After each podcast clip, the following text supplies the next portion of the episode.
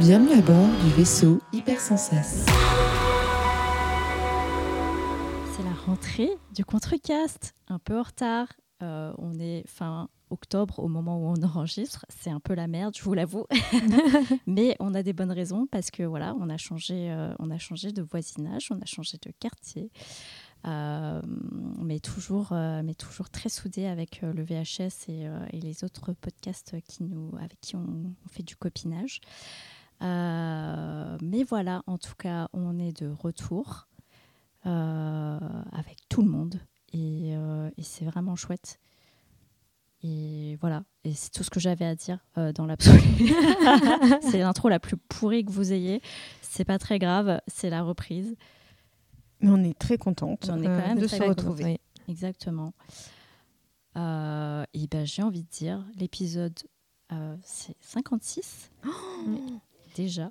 L'épisode 56, on a même plus, euh, on a même plus des bonnes euh, clôtures de saison, bah, parce que j'avais lancé la saison 3 de façon un peu random, euh, je sais plus quand, il y a six mois peut-être. Mais bon, on va dire que voilà, c'est juste la rentrée et c'est l'épisode 56.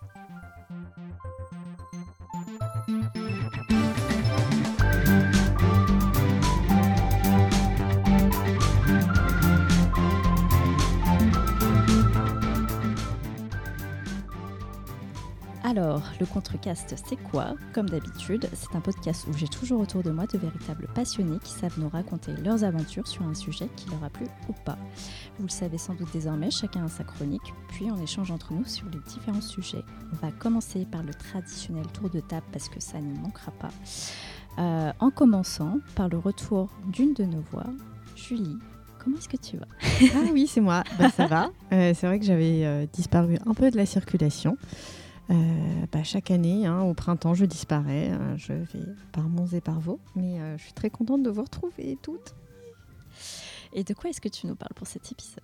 Je vais vous parler d'un documentaire intitulé Sisters with Transistors. On continue avec euh, celle qui maintenant peut dorénavant euh, vous aider à planifier vos prochaines vacances. Eva, comment est-ce que ça va? Eh ben, ça va très bien, euh, un peu fatiguée en ce moment, mais très très heureuse d'être de retour. Ça faisait un moment. Je sais plus c'était quand mon dernier épisode, c'était Crisis Core sur. euh, Ouais, je. euh, oui, c'était sur Final ça, oui, Fantasy oui, euh, Crisis Core. Ouais, ça fait quelques mois quand même. Donc très très contente d'être de retour dans, dans cette, euh, avec vous et euh, autour de, ce, de cette belle table, de cette nouvelle table, ce studio qui est très cool. Et de quoi est-ce que tu nous parles euh, pour cet épisode? Eh ben, je vais vous parler de ma première fois au Japon. Euh, donc j'y suis allée cet été et c'est un voyage extraordinaire. Donc ça va plus être des petites anecdotes sur euh, euh, les petites choses qui m'ont interpellée pour cette première fois euh, au pays du soleil levant. Ben, très cool. Voilà. Et on termine avec celle euh, qui, euh, je l'ai appris récemment, euh, va en soirée au calme avec Skrillex. ah oui, c'est vrai. C'est quand même un peu la haine. de- Aïe, comment est-ce que ça va? Euh, bah écoute, ça va très bien. Je vis un peu sans à l'heure, visiblement. Euh, mais ça va, il faut que je me repose. Mais très contente de revenir euh, euh, chez le Contrecast. Et de quoi est-ce que tu nous parles du coup? Bah, D'une super série qui est souvent comparée à The Office, euh, qui s'appelle Abbott Elementary. Attends, mais tu l'avais fini, The Office? Ah, On en reparlera, mais... Oh là là oh là là Euh, Mais c'est parti pour le premier sujet, du coup. Quasiment trois semaines à sillonner les rues, paysages, temples, entre frénésie et calme. Euh, Eva, est-ce que tu nous raconterais pas euh, cette première fois au pays du soleil levant? Du coup, euh, oui, donc je reviens du Japon. J'ai été avec ma petite sœur qui a 14 ans. Voilà, on est parti euh, le 28 août. Euh, on a voulu euh, voilà, voyager un petit peu en décalé, enfin à la rentrée, parce que c'est quand même le meilleur moment pour partir. Donc du 28 août au 15 septembre, on a décidé d'y rester 20 jours. Et pour la première fois, je me suis dit, bon, on va quand même pas se contenter de Tokyo. hein, c'est un rêve depuis gamine en plus d'aller au Japon. Donc j'ai décidé de faire un circuit assez classique finalement pour les personnes qui partent pour la première fois, c'est-à-dire de commencer par Tokyo, de descendre ensuite vers Kyoto, de passer par Kobe, visiter Kobe, donc Nara, le parc de Nara qui est très joli, euh, l'incontournable Osaka, bien sûr, avec son parc d'attractions, son Universal. Euh, et puis ensuite, on est descendu aussi vers Hiroshima, euh, sur l'île de Miyajima, en fait, qui s'appelle Itsukushi, Itsu- 1, 2, 3, Itsukushima, et euh, de remonter ensuite à Tokyo pour les derniers jours. Donc, pour pouvoir circuler en fait avec le Shinkansen gratuitement, on euh, a décidé de prendre bien sûr le JR Pass, qui est un pass voilà, qui permet de circuler euh, en illimité et qui est rentabilisé assez, assez rapidement. Surtout euh, vu le, parcours qu'on a fait, c'était rentabilisé en peut-être un, un aller-retour, je dirais, de Tokyo, Kyoto, Kyoto, Osaka peut-être. alors la première chose à savoir, si on compte aller au Japon, c'est qu'il faut mettre énormément de sous de côté. Vraiment, c'est, je pense que je, voilà, mon, compte épargne a été cassé complètement. C'est quelque chose où, si on veut profiter, il euh, faut vraiment se dire que voilà, on, a mis des sous de côté et que euh, on va essayer de pas compter pour ce voyage-là parce que ça vaut quand même le coup. À savoir euh, que les transports coûtent cher, c'est quelque chose qu'on a constaté vraiment tous les jours sur place. en métro, on paye à la distance, donc en entrant et en sortant du métro. C'est impossible de frauder. On a essayé quelques fois. C'est vraiment impossible parce que même les fois où euh, on s'est dit on va prendre ce métro-là parce que ça nous fera venir plus rapidement, etc. En fait, si euh, à l'aller on n'a pas pris ce, ce trajet-là, on n'a pas, pas rentré par une borne pour ce trajet-là, au retour, il faut payer le, le surplus, en gros, qu'on a dépassé en essayant de prendre un train plus rapide. Enfin bon, et tout est calculé. Tout est calculé, donc aucun moyen de fraude, c'est dit. Euh, le système du métro, d'ailleurs, très très bien pensé. Euh, tout est desservi, mais excellemment bien. Le seul point qu'on a trouvé vraiment fatigant, c'est la distance à parcourir entre chaque métro parce que c'est gigantesque. C'est vraiment quelque chose qui bizarrement m'a manqué à Paris, c'est les métros où bon, ils sont pas propres du tout ici. Euh, c'est pas, enfin, ça n'a rien à voir avec avec les Japonais qui sont très civilisés, qui font la queue pour entrer dans le métro, qui sont super, enfin, qui, laissent les, les, métros très propres, etc. Mais en fait, les métros sont tellement grands, c'est juste épuisant des fois de juste trouver sa sortie. Voilà, donc juste quelque chose à prendre en compte aussi. Euh, d'ailleurs, quand on organise son, son programme, c'est aussi à prendre en compte la distance euh, déjà pour sortir du métro. Euh, alors, aussi, autre chose que j'ai constaté, c'est qu'il n'y a plus de transport après minuit. Ça, c'est quelque chose qui m'avait un peu choqué. je ne pensais pas qu'au Japon, après minuit à 1h du matin en rentrant de boîte de nuit, euh, on soit obligé de faire 40 minutes à pied parce que les taxis sont très chers. voilà, transition. Les taxis sont extrêmement chers. Je, je déconseille à moins d'être euh, vraiment en galère. Euh, donc on a pris un taxi uniquement sur euh, le retour, euh, le retour du coup pour retourner à l'aéroport parce que là on était vraiment chargé, on avait quatre grosses valises et en plus on était à l'aéroport de Narita qui est un aéroport qui est loin du centre de Tokyo. Donc si vous pouvez privilégier l'aéroport d'Aneda qui est beaucoup plus proche de Tokyo parce que notre hôtel était à Ikebukuro, donc c'est un quartier à Tokyo. Pour faire Ikebukuro Narita, ça nous a coûté 300 euros en taxi. Voilà. Ah, ouais. ah oui. Ça pique. Alors qu'en plus, moi, je me suis dit, allez, on va aller à Narita parce qu'en plus, les, en plus, les billets d'avion coûtent moins cher. J'ai fait une, j'ai pris une escale. Finalement, avec le taxi, je crois que ça aurait été plus intéressant de prendre, de, de, partir à Daneda, quoi. Voilà. Donc ça, c'est la, la petite, euh, le petit point transport. Euh, ensuite, concernant les rues au Japon. Alors, ça va dépendre des villes et des, et des quartiers, bien sûr, mais généralement, c'est très, très propre. D'ailleurs, un constat euh, qu'on a fait très facilement, très rapidement, il n'y a pas de poubelle. Euh, donc, il faut toujours prévoir un petit sac avec soi. En fait, on va trouver des poubelles, mais vraiment euh, rarement quoi. Il faut les chercher. Euh, donc nous, on avait toujours un petit sac qu'on prévoyait, on mettait notre poubelle là-bas et puis on, attendait de, on les gardait jusqu'à trouver une poubelle. Ou alors on peut rentrer dans les petits combini dans les 7-Eleven et là on peut trouver des poubelles. Mais bon, voilà, il faut pas avoir honte de rentrer pour juste jeter son truc et ressortir. Au début, je sais pas trop le faire et puis à un moment sur la fin du voyage, j'avoue que je le faisais un peu plus. Euh, au niveau de la sécurité, parce que j'étais quand même, on était quand même deux filles, euh, ma, petite sœur et moi. Euh, en général, nous, on a trouvé que c'était très sécur. on ne s'est jamais vraiment senti ni en danger en se baladant le soir dans les rues de, Tokyo ou Kyoto, toutes les villes. Hein. On n'a jamais eu ce genre de problème-là juste euh, rester un petit peu aux aguets par, euh, au niveau du quartier de Shinjuku, parce qu'il y a pas mal de rabatteurs euh, qui, qui, sont dans les rues en fait et qui essaient d'interpeller les étrangers surtout. donc là, voilà, juste on trace notre route, on dit qu'on n'est pas intéressé, on trace notre route et puis, et puis tout se passe bien. ensuite, la météo. Alors, la météo. Parlons-en. Je suis allée en été. Euh, en, me disant bon allez ça va être septembre, il va faire quand même frais, ça va. Pas du tout. Je ne recommanderais à personne, mais personne plus jamais, de partir en été. Il fait une chaleur, une chaleur monstrueuse. On était tous les jours au-dessus de 30 degrés. il n'y avait pas tant que ça de soleil. Alors quand il y avait du soleil, c'était vraiment l'attaque euh, l'attaque de trop. Mais euh, il y a une humidité qui est extrêmement forte, évidemment. Donc dès qu'on met un nez dehors, on transpire. Donc on avait obligatoire un, obligatoire de toute façon. Ma petite soeur, elle voulait pas le prendre au début, mais je lui ai dit de toute façon, si tu le prends pas maintenant, on va l'acheter sur place. C'est les petits ventilos, les petits ventilos de, autour de cou, parce que ça, en fait, ils sont voilà, c'est obligé. Sinon, on peut pas supporter ou, ou un éventail, mais même l'éventail, c'est pas forcément suffisant. Euh, heureusement, on a des distributeurs euh, vraiment quasiment partout. Euh, je crois avoir lu que c'était à peu près tous les 100 habitants. donc à Tokyo, autant vous dire qu'il y en a vraiment partout.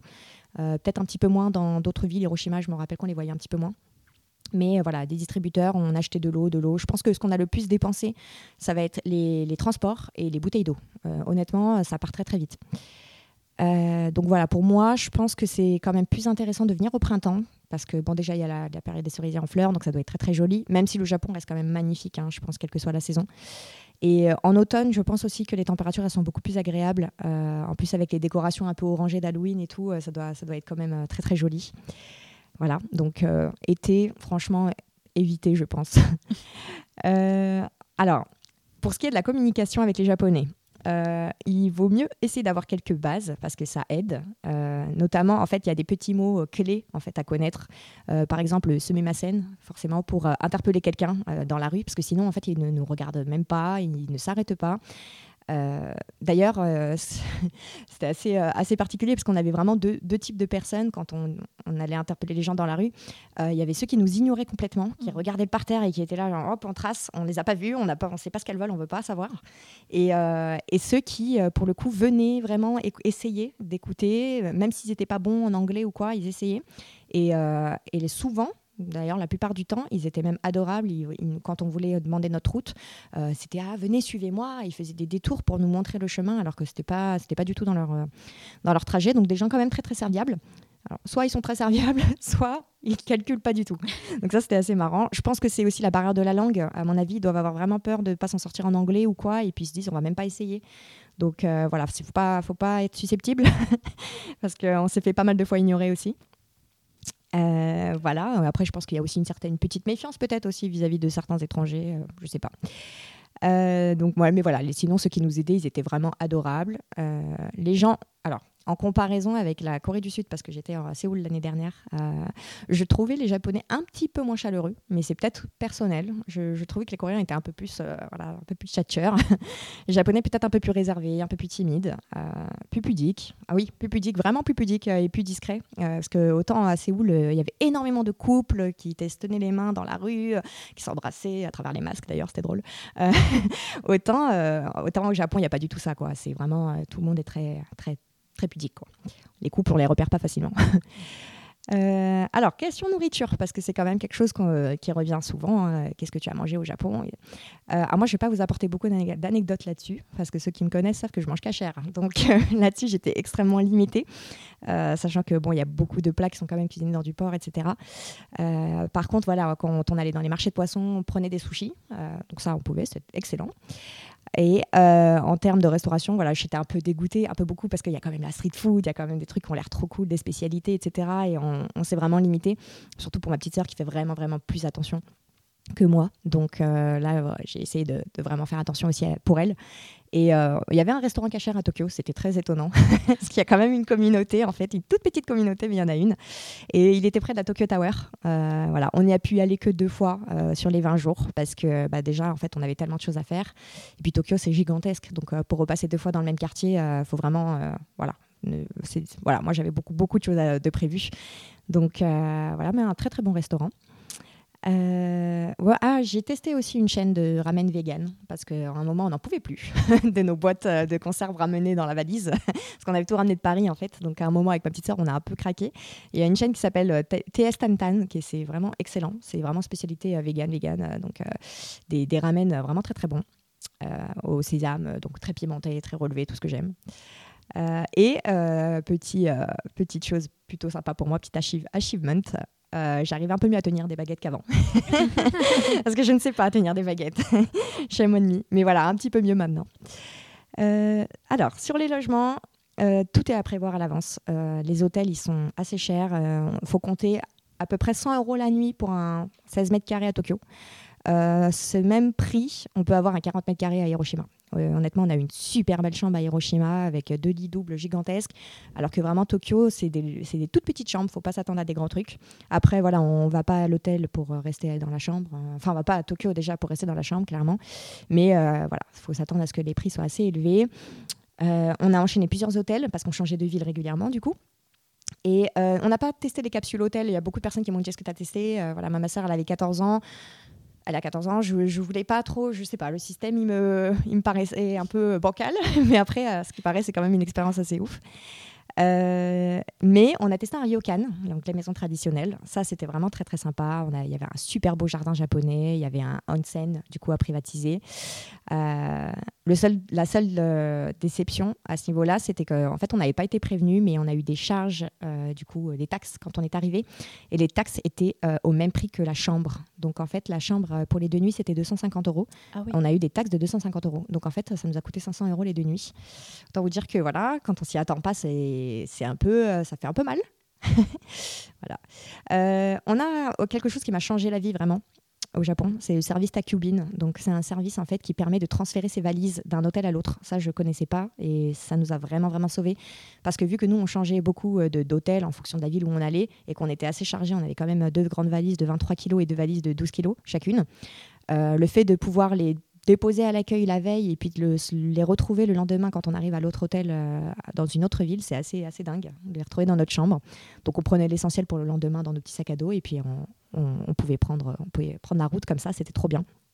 Et c'était pas excessivement cher. Je sais que pour nos deux valises, j'en avais euh, pour 30 euros. Alors ça chiffre vite hein, quand on change d'hôtel souvent. Mm. Mais euh, finalement, euh, je me suis dit, bon, là, le plus important, c'est le confort et de pouvoir vraiment visiter tranquillement. Alors oui, j'ai parlé des onsen parce que c'est quand même, euh, voilà, on, est obligé de, faire l'expérience quand on va au Japon. Euh, donc moi, je l'ai faite à Osaka. Euh, donc les onsen, voilà, donc les bains, les bains therm- thermaux, thermaux, ouais. Donc faut pas, faut pas être pudique pour ça parce que clairement, on est tous, bon, voilà, c'est séparé homme-femme, mais voilà, on est tous nus, clairement. Donc en fait, voilà, on, a des douches obligatoires avant et après. Et euh, on arrive devant les, les- sources. Et puis bon, après on a nos serviettes et on les enlève au dernier moment. Mais voilà, ma petite sœur, je sais qu'elle voulait pas faire, par exemple. donc elle m'a laissée toute seule. Mais moi, j'ai trouvé ça assez drôle comme, comme expérience, le fait que tout le monde s'en fiche un petit peu finalement. Euh, voilà, tout le monde vient juste pour se relaxer. Et puis voilà, il n'y a, pas- a pas de raison euh, pour eux euh, de, de- de se regarder ou de se. voilà, c'est- juste drôle à faire. Euh, moi, j'ai trouvé ça vraiment reposant parce que j'adore tout ce qui est euh, source, j'adore l'eau. euh, voilà. J'adore l'eau. Dans 20-30 ans, il n'y en aura plus. non, mais voilà. Euh, je, trouvais ça, je trouvais ça ouf. Par contre, il y avait une source, alors une dame de peut-être 70 ans qui était dans une eau à 43 degrés. Je sais pas, qu'ils ont une habitude, le corps, il a une, Ouais. Une fonction de, s'habituer à des trucs qui paraissent fous, mais culture, la- enfin, on se rend compte des différences culturelles. quoi. C'est comme quand je voyais des, des- personnes, des petits vieux, euh, en train de faire de la randonnée et tout. Moi, je me disais, mais ouah, j'espère qu'à 80 ans, je pourrais faire comme ça de la, montée avec mon petit sac à dos. Euh, voilà, donc euh, en tout cas, onsen, moi, j'avais trouvé ça vraiment, vraiment cool. Euh, on en a fait un, du coup, voilà, avec un grand jardin japonais qui était vraiment magnifique à Osaka. Et je les ai aussi testés dans un hôtel à Kyoto. Et puis après, dans le ryokan aussi, euh, j'ai privatisé avec ma petite sœur vraiment pour qu'elle puisse, puisse essayer aussi, juste pour toutes les deux. Donc ça, c'était vraiment cool à faire. Euh, alors pour parler un petit peu plus de, des villes, euh, des différences des, entre, entre toutes les villes qu'on a pu faire. Donc, Tokyo, pour moi, c'est vraiment l'effervescence. Il y a énormément d'activités, c'est la ville du divertissement. Il y a des choses à faire partout. Euh, on ne sait plus où donner de la tête. Même si on se dit, allez, on va visiter ce quartier-là, euh, en fait, dans ce quartier, euh, chaque petite allée regorge de, de, boutiques, de, de cafés, de, de, de salles de jeux, de salles d'arcade, euh, les pachinko, là, les... Ouah, il y a trop, trop de trucs. les gachapon, j'ai passé beaucoup de temps à mettre des sous parce que c'est pas cher, en fait, c'est 100, 100 yens et puis tu récupères des petites boules et tout. Et c'est... oh. Mais vraiment, en fait, euh, c'est pour ça que je disais, vraiment, l'argent, il part très, très vite. en parlant de ça, il faut toujours prévoir des espèces parce que, euh, en fait, là-bas, euh, bah, il y a beaucoup de magasins, mine de rien, qui prennent pas la carte, des restaurants qui prennent pas la carte. Et, et surtout, bah, pour toutes ces petites machines-là, forcément, ça prend pas la carte non plus. Euh, donc voilà, Tokyo, il y a aussi des zoos, il y a des quartiers qui sont vraiment incroyables. Le quartier de Shibuya, le quartier de la mode, euh, j'ai trouvé ça fou. euh, Shinjuku, bien sûr, magnifique. Le quartier d'Ikebukuro aussi, là, là où je me suis ruinée en gachapon. Asakusa, donc un quartier un peu plus traditionnel, mais très très joli, un peu, un peu touristique aussi hein, quand même. Euh, quartier d'Ueno, Akihabara, le fameux. Vraiment plein plein de choses à voir. Euh, Kyoto, j'ai trouvé ça super mignon aussi. euh, c'est vraiment traditionnel, donc euh, de très jolis villages. et ah oui, il y avait des très jolis villages autour des quartiers des geishas à Guyonne. Je sais pas si on dit Guyonne ou Guyonne, je crois que c'est Guyonne. Guyonne. Ouais, voilà, donc euh, on a des temples, on a des sanctuaires magnifiques, on a le temple d'or, le Kinkakuji, vraiment très très beau. Euh, le euh, Kuyomizu Dera, là où on a essayé un, un yukata euh, et on a pris des photos là-bas, donc c'était vraiment très beau. Par contre, plein plein de monde. Donc euh, merci Google Pixel pour euh, la gomme magique qui retire les gens en arrière-plan. Ça a sauvé mes photos Instagram. Euh, Nara, Nara, on a un grand parc, bah, le grand parc avec les dents, le fameux. Ça, c'est vraiment drôle aussi parce que sur Instagram, on a l'impression que c'est trop cool, les dents, ils sont adorables et tout. Pas du tout. En fait, ils te courent après. Une fois que tu leur as donné un seul petit biscuit, ils te lâchent plus, ils te courent après. Faut pas avoir peur. Ils te mordent un peu les vêtements et tout. euh, ils ont pas peur du tout. Euh, mais après, ils sont, ils sont mignons, quoi. Ils sont très, très sociables. Euh, Kobe. Alors Kobe, c'était une petite surprise pour moi. Je ne savais pas trop à quoi m'attendre. J'ai pas pu goûter le bœuf de Kobe. Quelle tragédie parce que je mange cachère. Donc j'étais vraiment dégoûtée. Mais voilà, on a une très belle randonnée à faire. On a des cascades qui c'était juste magnifiques. Alors ce cadre-là, je pense que c'est là où je me suis rendu compte que waouh, je suis au Japon. En fait, mine de rien, alors que pourtant j'avais fait Tokyo, Kyoto euh, avant, j'avais fait Nara, mais en fait Kobe, il y a un moment, on a fait toute une montée. On est arrivé devant un espèce de petit euh, restaurant, mais ouvert complètement, avec une vue sur les cascades. Et, euh, toutes les personnes qui, arrivaient au niveau en haut de la randonnée s'arrêtaient là juste pour prendre un petit thé et tout. Et j'ai trouvé ça juste dingue ce moment-là. C'était un peu un moment hors du temps, c'était fou. Vraiment trop trop beau. Euh, on a aussi un très joli port très très moderne à Kobe euh, qui euh, change complètement de. C'est un, un énorme contraste avec ce qu'on voit plus tôt. Et, c'est une petite ville, donc c'est facilement accessible à pied, tout est, tout est accessible. On a un petit Chinatown aussi qui est très joli là-bas, vraiment très très très joli. Et puis ensuite, on a le, la fameuse, une de mes villes coup de cœur qui est Osaka, bien sûr. Osaka, on a passé une bonne journée à Universal. On a visité les grands, les quartiers qui sont super cool, le Shinsekai, le, on a, j'ai eu un bon coup de cœur pour Dotonbori, que je crois comme beaucoup de gens, quartier de la nuit, euh, très très cool aussi. Euh, beaucoup de monde, mais vraiment hyper sympa. Euh, on a fait le château d'Osaka. On a même fait un karaoké où on chantait à dos de dinosaures. C'était très drôle. Pour vous dire en fait à quel point ça va loin dans le délire. On- J'ai chanté sur un T-Rex, c'est- énorme. Euh, ensuite, on a été à Hiroshima. Alors cette journée-là, c'était un peu particulier parce qu'on on a eu droit à un typhon. Forcément, il fallait que ça arrive.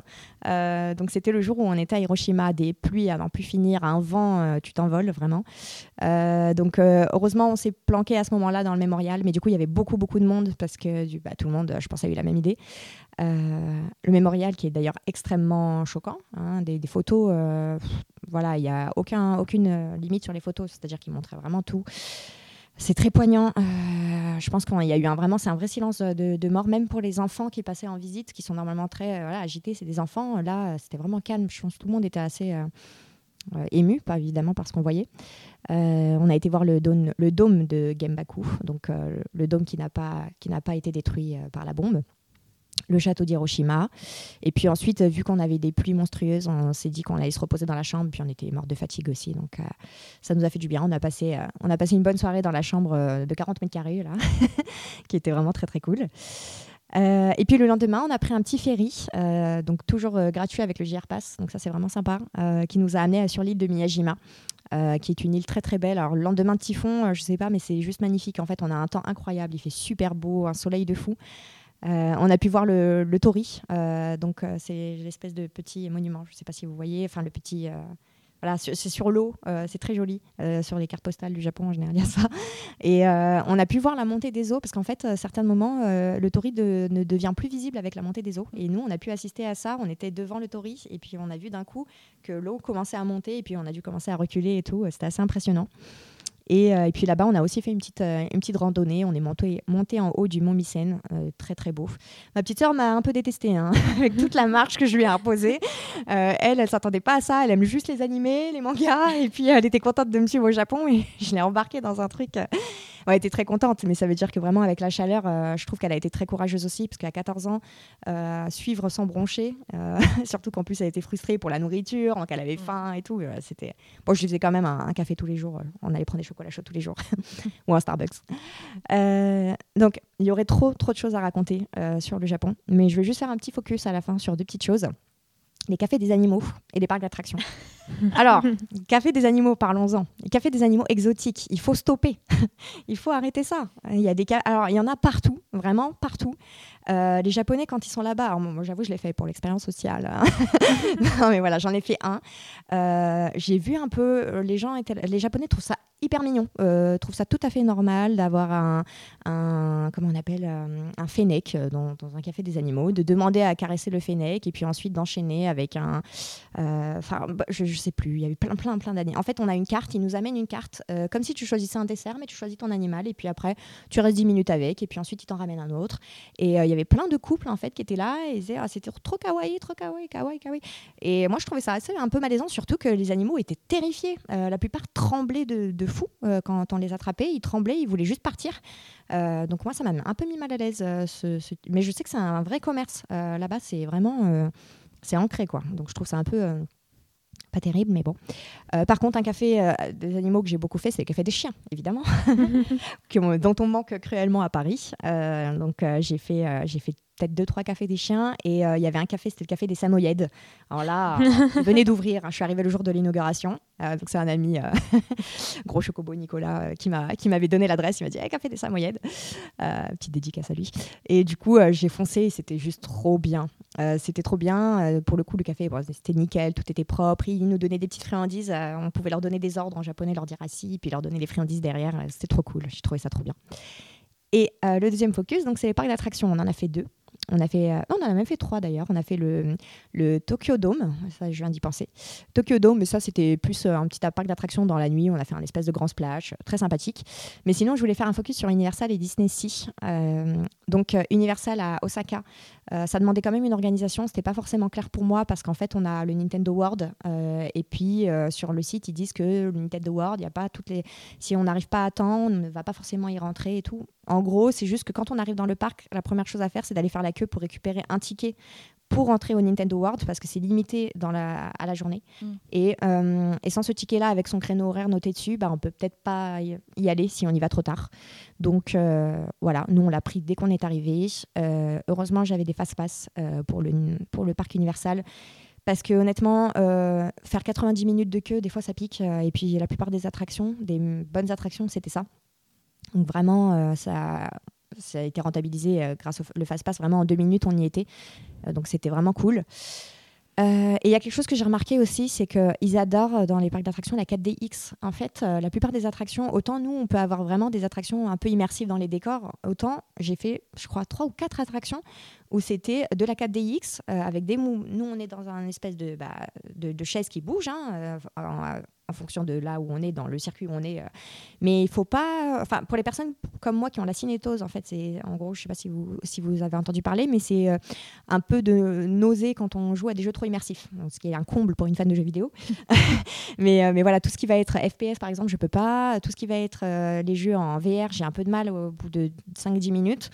Euh, bah ça, ça m'a vraiment donné des nausées au bout de deux attractions parce qu'en fait, ils adorent ça. Et puis, il y a le mouvement en plus avec. Mm. Donc, euh, l'attraction Harry Potter, c'était en 4DX, l'attraction Spider-Man en 4DX, l'attraction One Piece en 4DX, l'attraction Jujutsu Kaisen en 4DX. À la fin, euh, moi, je les ai fait quand même, mais à la fin, c'est ouais, ça donne plutôt mal à la tête. Et puis euh, Disney Sea. Donc on a décidé de faire, on avait hésité entre Disney, Disneyland et Disney Sea. On s'est dit Disney Sea c'est quand même un parc euh, unique au Japon, euh, alors que Disneyland il y a quand même pas mal d'attractions qui sont similaires à celles qu'on a à Paris. donc c'est un parc à thème pour le coup, faut pas s'attendre à des sensations fortes du tout. Il y en a aucune d'attraction à sensations fortes. C'est très joli, tout est très joli, mais c'est vraiment une journée balade. Et d'un autre côté c'est pas plus mal parce que ça nous a fait du bien aussi avec le le rythme qu'on s'était imposé sur ces vacances-là, ça nous a fait du bien d'avoir vraiment une journée où on se balade juste dans le parc, on fait des petites attractions, on prend notre temps. C'était, vraiment très très joli. Donc à faire, euh, à faire le Disney Sea quand même. Euh, je termine avec euh, le Mont Fuji alors ça, c'est quelque chose qu'on avait évidemment prévu dans notre programme. Euh, moi, j'avais bloqué euh, une date avec un groupe, avec un car. Je m'étais dit, allez, on va se laisser euh, pour une fois emporter avec un petit groupe, ça peut être sympa. donc c'était vraiment une petite tournée un peu classique du lac Kawaguchi, Oshino Village, et puis Gotemba, un peu moi ce que j'appelle la vallée village du Japon, là où on peut acheter, on peut faire du shopping, des marques un peu de luxe. Euh, et, nous, on avait vraiment un somme épouvantable parce qu'on ne voyait pas le mont Fuji. Donc, euh, les endroits où on a été, le guide nous disait alors là, c'est le spot photo où normalement le mont Fuji il est là. Normalement, normalement. Et les deux, trois spots, on ne le voyait pas. Donc, euh, grosse, grosse frustration. On voit une, un brouillard de fou. On se dit, mince. euh, en plus, euh, vraiment, c'est une journée quoi, au Japon. Si on avait su, bah, on aurait peut-être prévu autre chose sur la journée, surtout qu'il y avait plein, plein de choses que je voulais faire encore.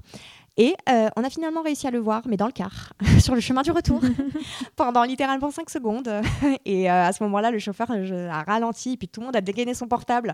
Ouais, regardez, on le voit. Et puis voilà, donc j'ai eu ma petite story Insta, mais sinon, euh, mais c'était quand même assez impressionnant. Finalement, je me demande si c'est pas plus impressionnant quand euh, il est rare et que du coup on le voit que quand il est juste tout, tout bonnement visible. Peut-être, je ne sais pas. Mais moi, j'ai trouvé ça fou. Ma petite sœur aussi, elle avait trouvé ça trop cool. Donc voilà.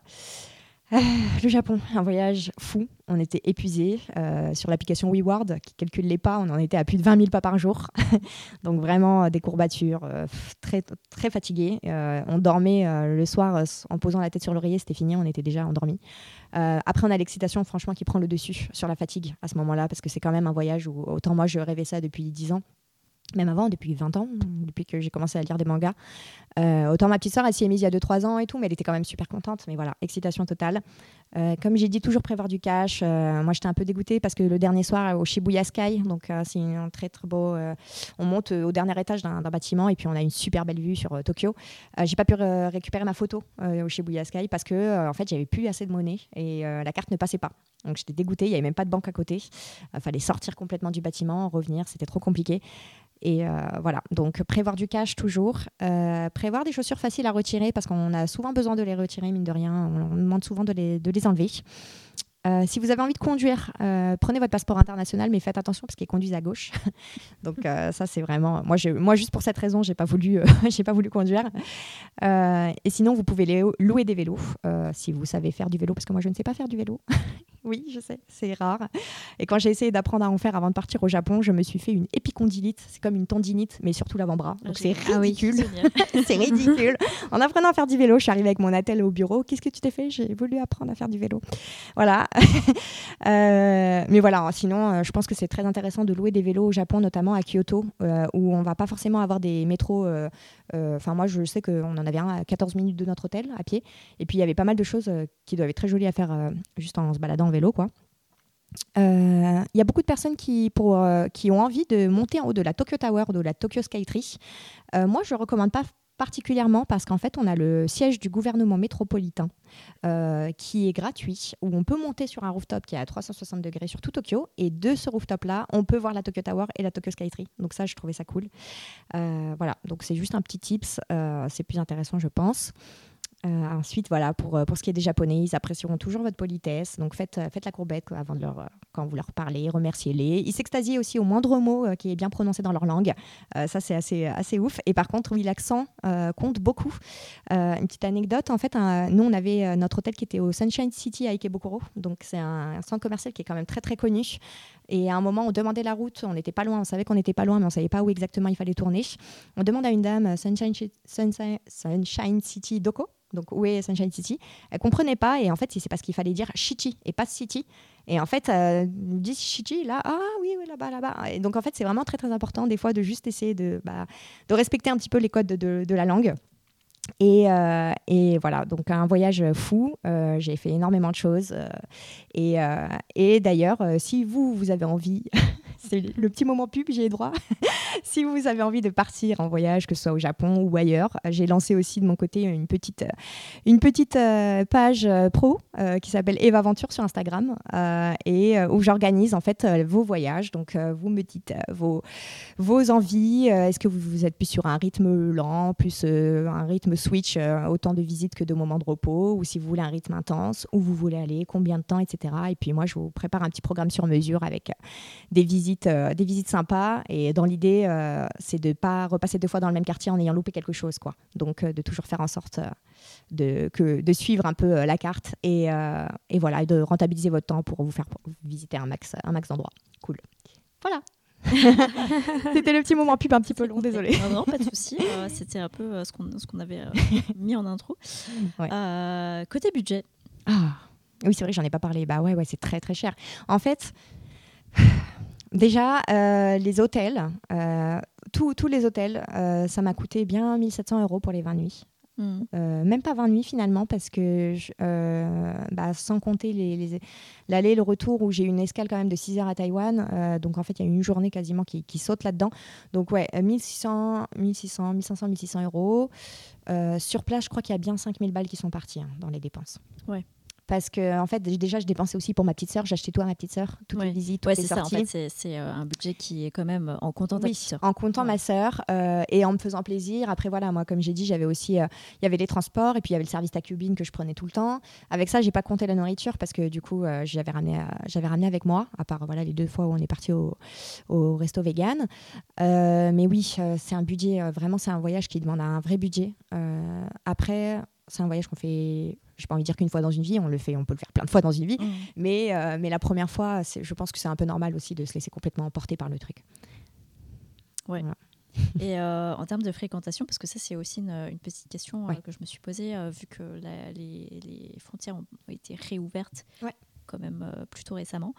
Euh, est-ce que c'est, euh, est-ce que tous les spots Instagrammables sont un peu en mode, euh, en fait, il y a 100 personnes qui font la queue derrière ta photo pour juste. honnêtement, je sais pas si c'est parce qu'on est parti en septembre. Enfin, on est parti en septembre, mais nous, on n'a pas eu tant que ça de- d'étrangers. On était, on est vraiment, c'était assez rare hein, quand on entendait des, des Français ou même des Américains et tout. On dit ah bah tiens regarde. Mais étonnamment, sur les, les spots justement un petit peu Instagrammables comme le Shibuya Sky, le Team Labs, etc. c'était beaucoup de Japonais. Beaucoup, Mhm. beaucoup, beaucoup de Japonais qui venaient. Donc euh, après, il y avait aussi pas mal de Coréens. Euh, ça, c'était assez. Bon, forcément, ils sont pas très loin, mais euh, mais pas pas excessivement. Enfin, par exemple, j'avais vu sur Instagram que le, de faire la queue juste pour aller prendre une photo devant le Tori sur l'eau, Ouais. ça mettait deux heures. Ça m'avait stressé. Et quand je suis arrivée, il y avait personne en fait. Donc, Ouais. je pense que ça dépend aussi des jours à laquelle- auxquels jour on vient. saison ouais, ouais. Les jours, la saison, nous on a eu de la chance parce que franchement, à part Dotonbori où on a été un dimanche, là c'était vraiment fréquenté. Parcs d'attractions sont toujours fréquentés aussi, Mm. mais sinon, euh, je trouve que c'était vraiment correct. Quoi. On n'a pas, je me suis pas sentie, ah, ah, il y a trop d'étrangers, il y a trop de gens, il y a trop de gens. J'ai pas senti ça. Ouais, ok. Voilà. Julie, Eh bien, envie d'y retourner immédiatement. parce que tu l'avais déjà fait et plus ou moins avec le même circuit. Euh, je l'ai fait deux fois, euh, je crois 2016 et 2018.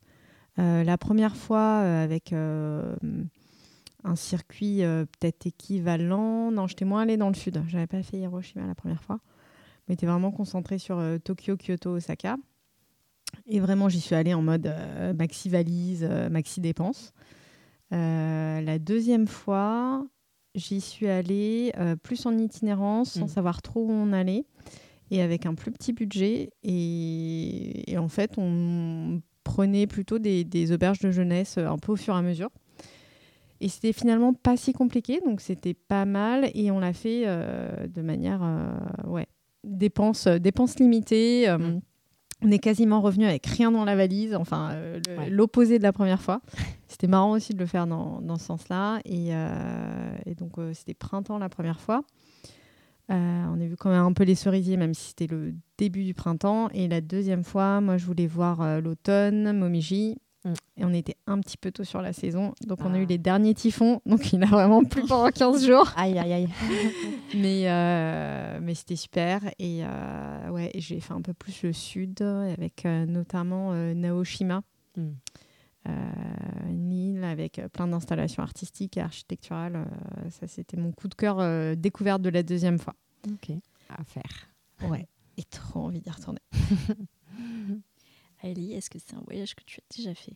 Euh, ouais, j'ai fait de deux façons différentes. La première, euh, c'était parce que j'avais fait un mois Corée toute seule et j'avais fait une semaine à Tokyo, mais en mode couch- couchsurfing.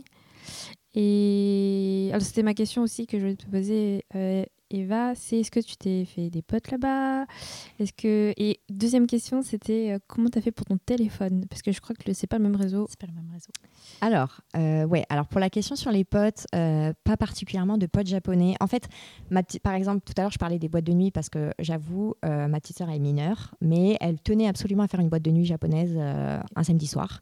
Donc on a un peu magouillé, on a pris la carte euh, d'identité de mon autre sœur qui est majeure, qui a les mêmes têtes. Donc c'était un plan qui était de toute façon. Voilà. non, mais voilà. Puis euh, bon, puis c'était une boîte de nuit qui était quand même assez connue. C'est le Kitsune euh, à Kyoto. En, en général, ça parle aux gens. Donc, euh, on m'avait donné de bons échos. On m'avait dit t'inquiète, ça se passe bien, etc. Euh, Il y avait des gens très cool là-bas, mais pas des gens avec qui on a gardé contact, plus des gens avec qui on a raconté ce qu'on faisait là, etc. Euh, ensuite, la deuxième semaine, on, a, on est retourné, mais à Roppongi, dans une autre boîte de nuit. Et là, par contre, c'était beaucoup plus malaisant parce que c'était plus club. Mhm. Euh, Il y avait des mecs, euh, voilà, beaucoup de Japonais qui essayaient de parler à ma petite sœur. Qui, elle est très grande de taille, elle fait ma taille en fait. Elle a Mhm. 14 ans, mais elle est gigantesque. Et du coup, et même de visage, elle fait pas son âge. Euh, moi, ça m'a tout de suite mis mal à l'aise. Je me suis dit, on va partir en fait, parce que j'ai pas du tout envie qu'ils t'abordent ou qu'ils viennent te toucher ou, te, ou danser avec toi. Euh, donc oui, euh, je m'ép- je m'épargne un peu. Euh, je m'épargne, je m'éparpille un peu, pardon.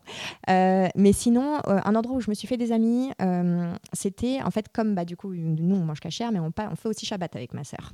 Et on a réussi à trouver justement des centres communautaires qui nous avaient invités pour les repas de Shabbat.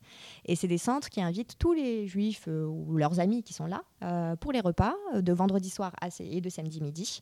Et là, euh, on a fait la connaissance de plein de, personnes, euh, des, Américains, on avait des Israéliens, on avait des Français, on avait plein de gens hein, qui venaient d'un peu partout et euh, qui étaient de passage, soit de passage au Japon et qui racontaient en fait qu'est-ce qu'ils faisaient là, c'était quoi leur projet professionnel, leur projet personnel, ou alors des gens même qui s'étaient installés ici. Et du coup, c'était plus des questions, on s'est plus fait des connaissances, genre comment tu fais pour pallier- allier en même temps ta religion euh, dans un endroit où il y a- c'est pas du tout, euh, la communauté n'est pas du tout là, et dans un pays comme, euh, comme le Japon qui est dingue. Et puis, j'ai fait la connaissance d'une famille française qui s'était installée là depuis trois ans.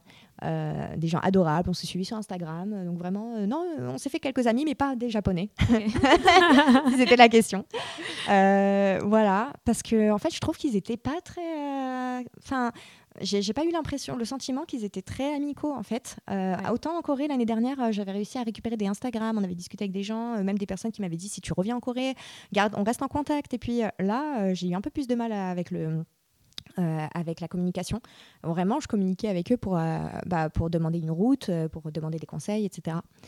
Et la deuxième question, c'est la carte SIM, c'est ça Oui, ou, euh, ouais, le téléphone. le euh, téléphone. Alors ça, c'était une grosse galère parce qu'en fait, je suis, j'ai un Pixel et ma sœur elle a un iPhone.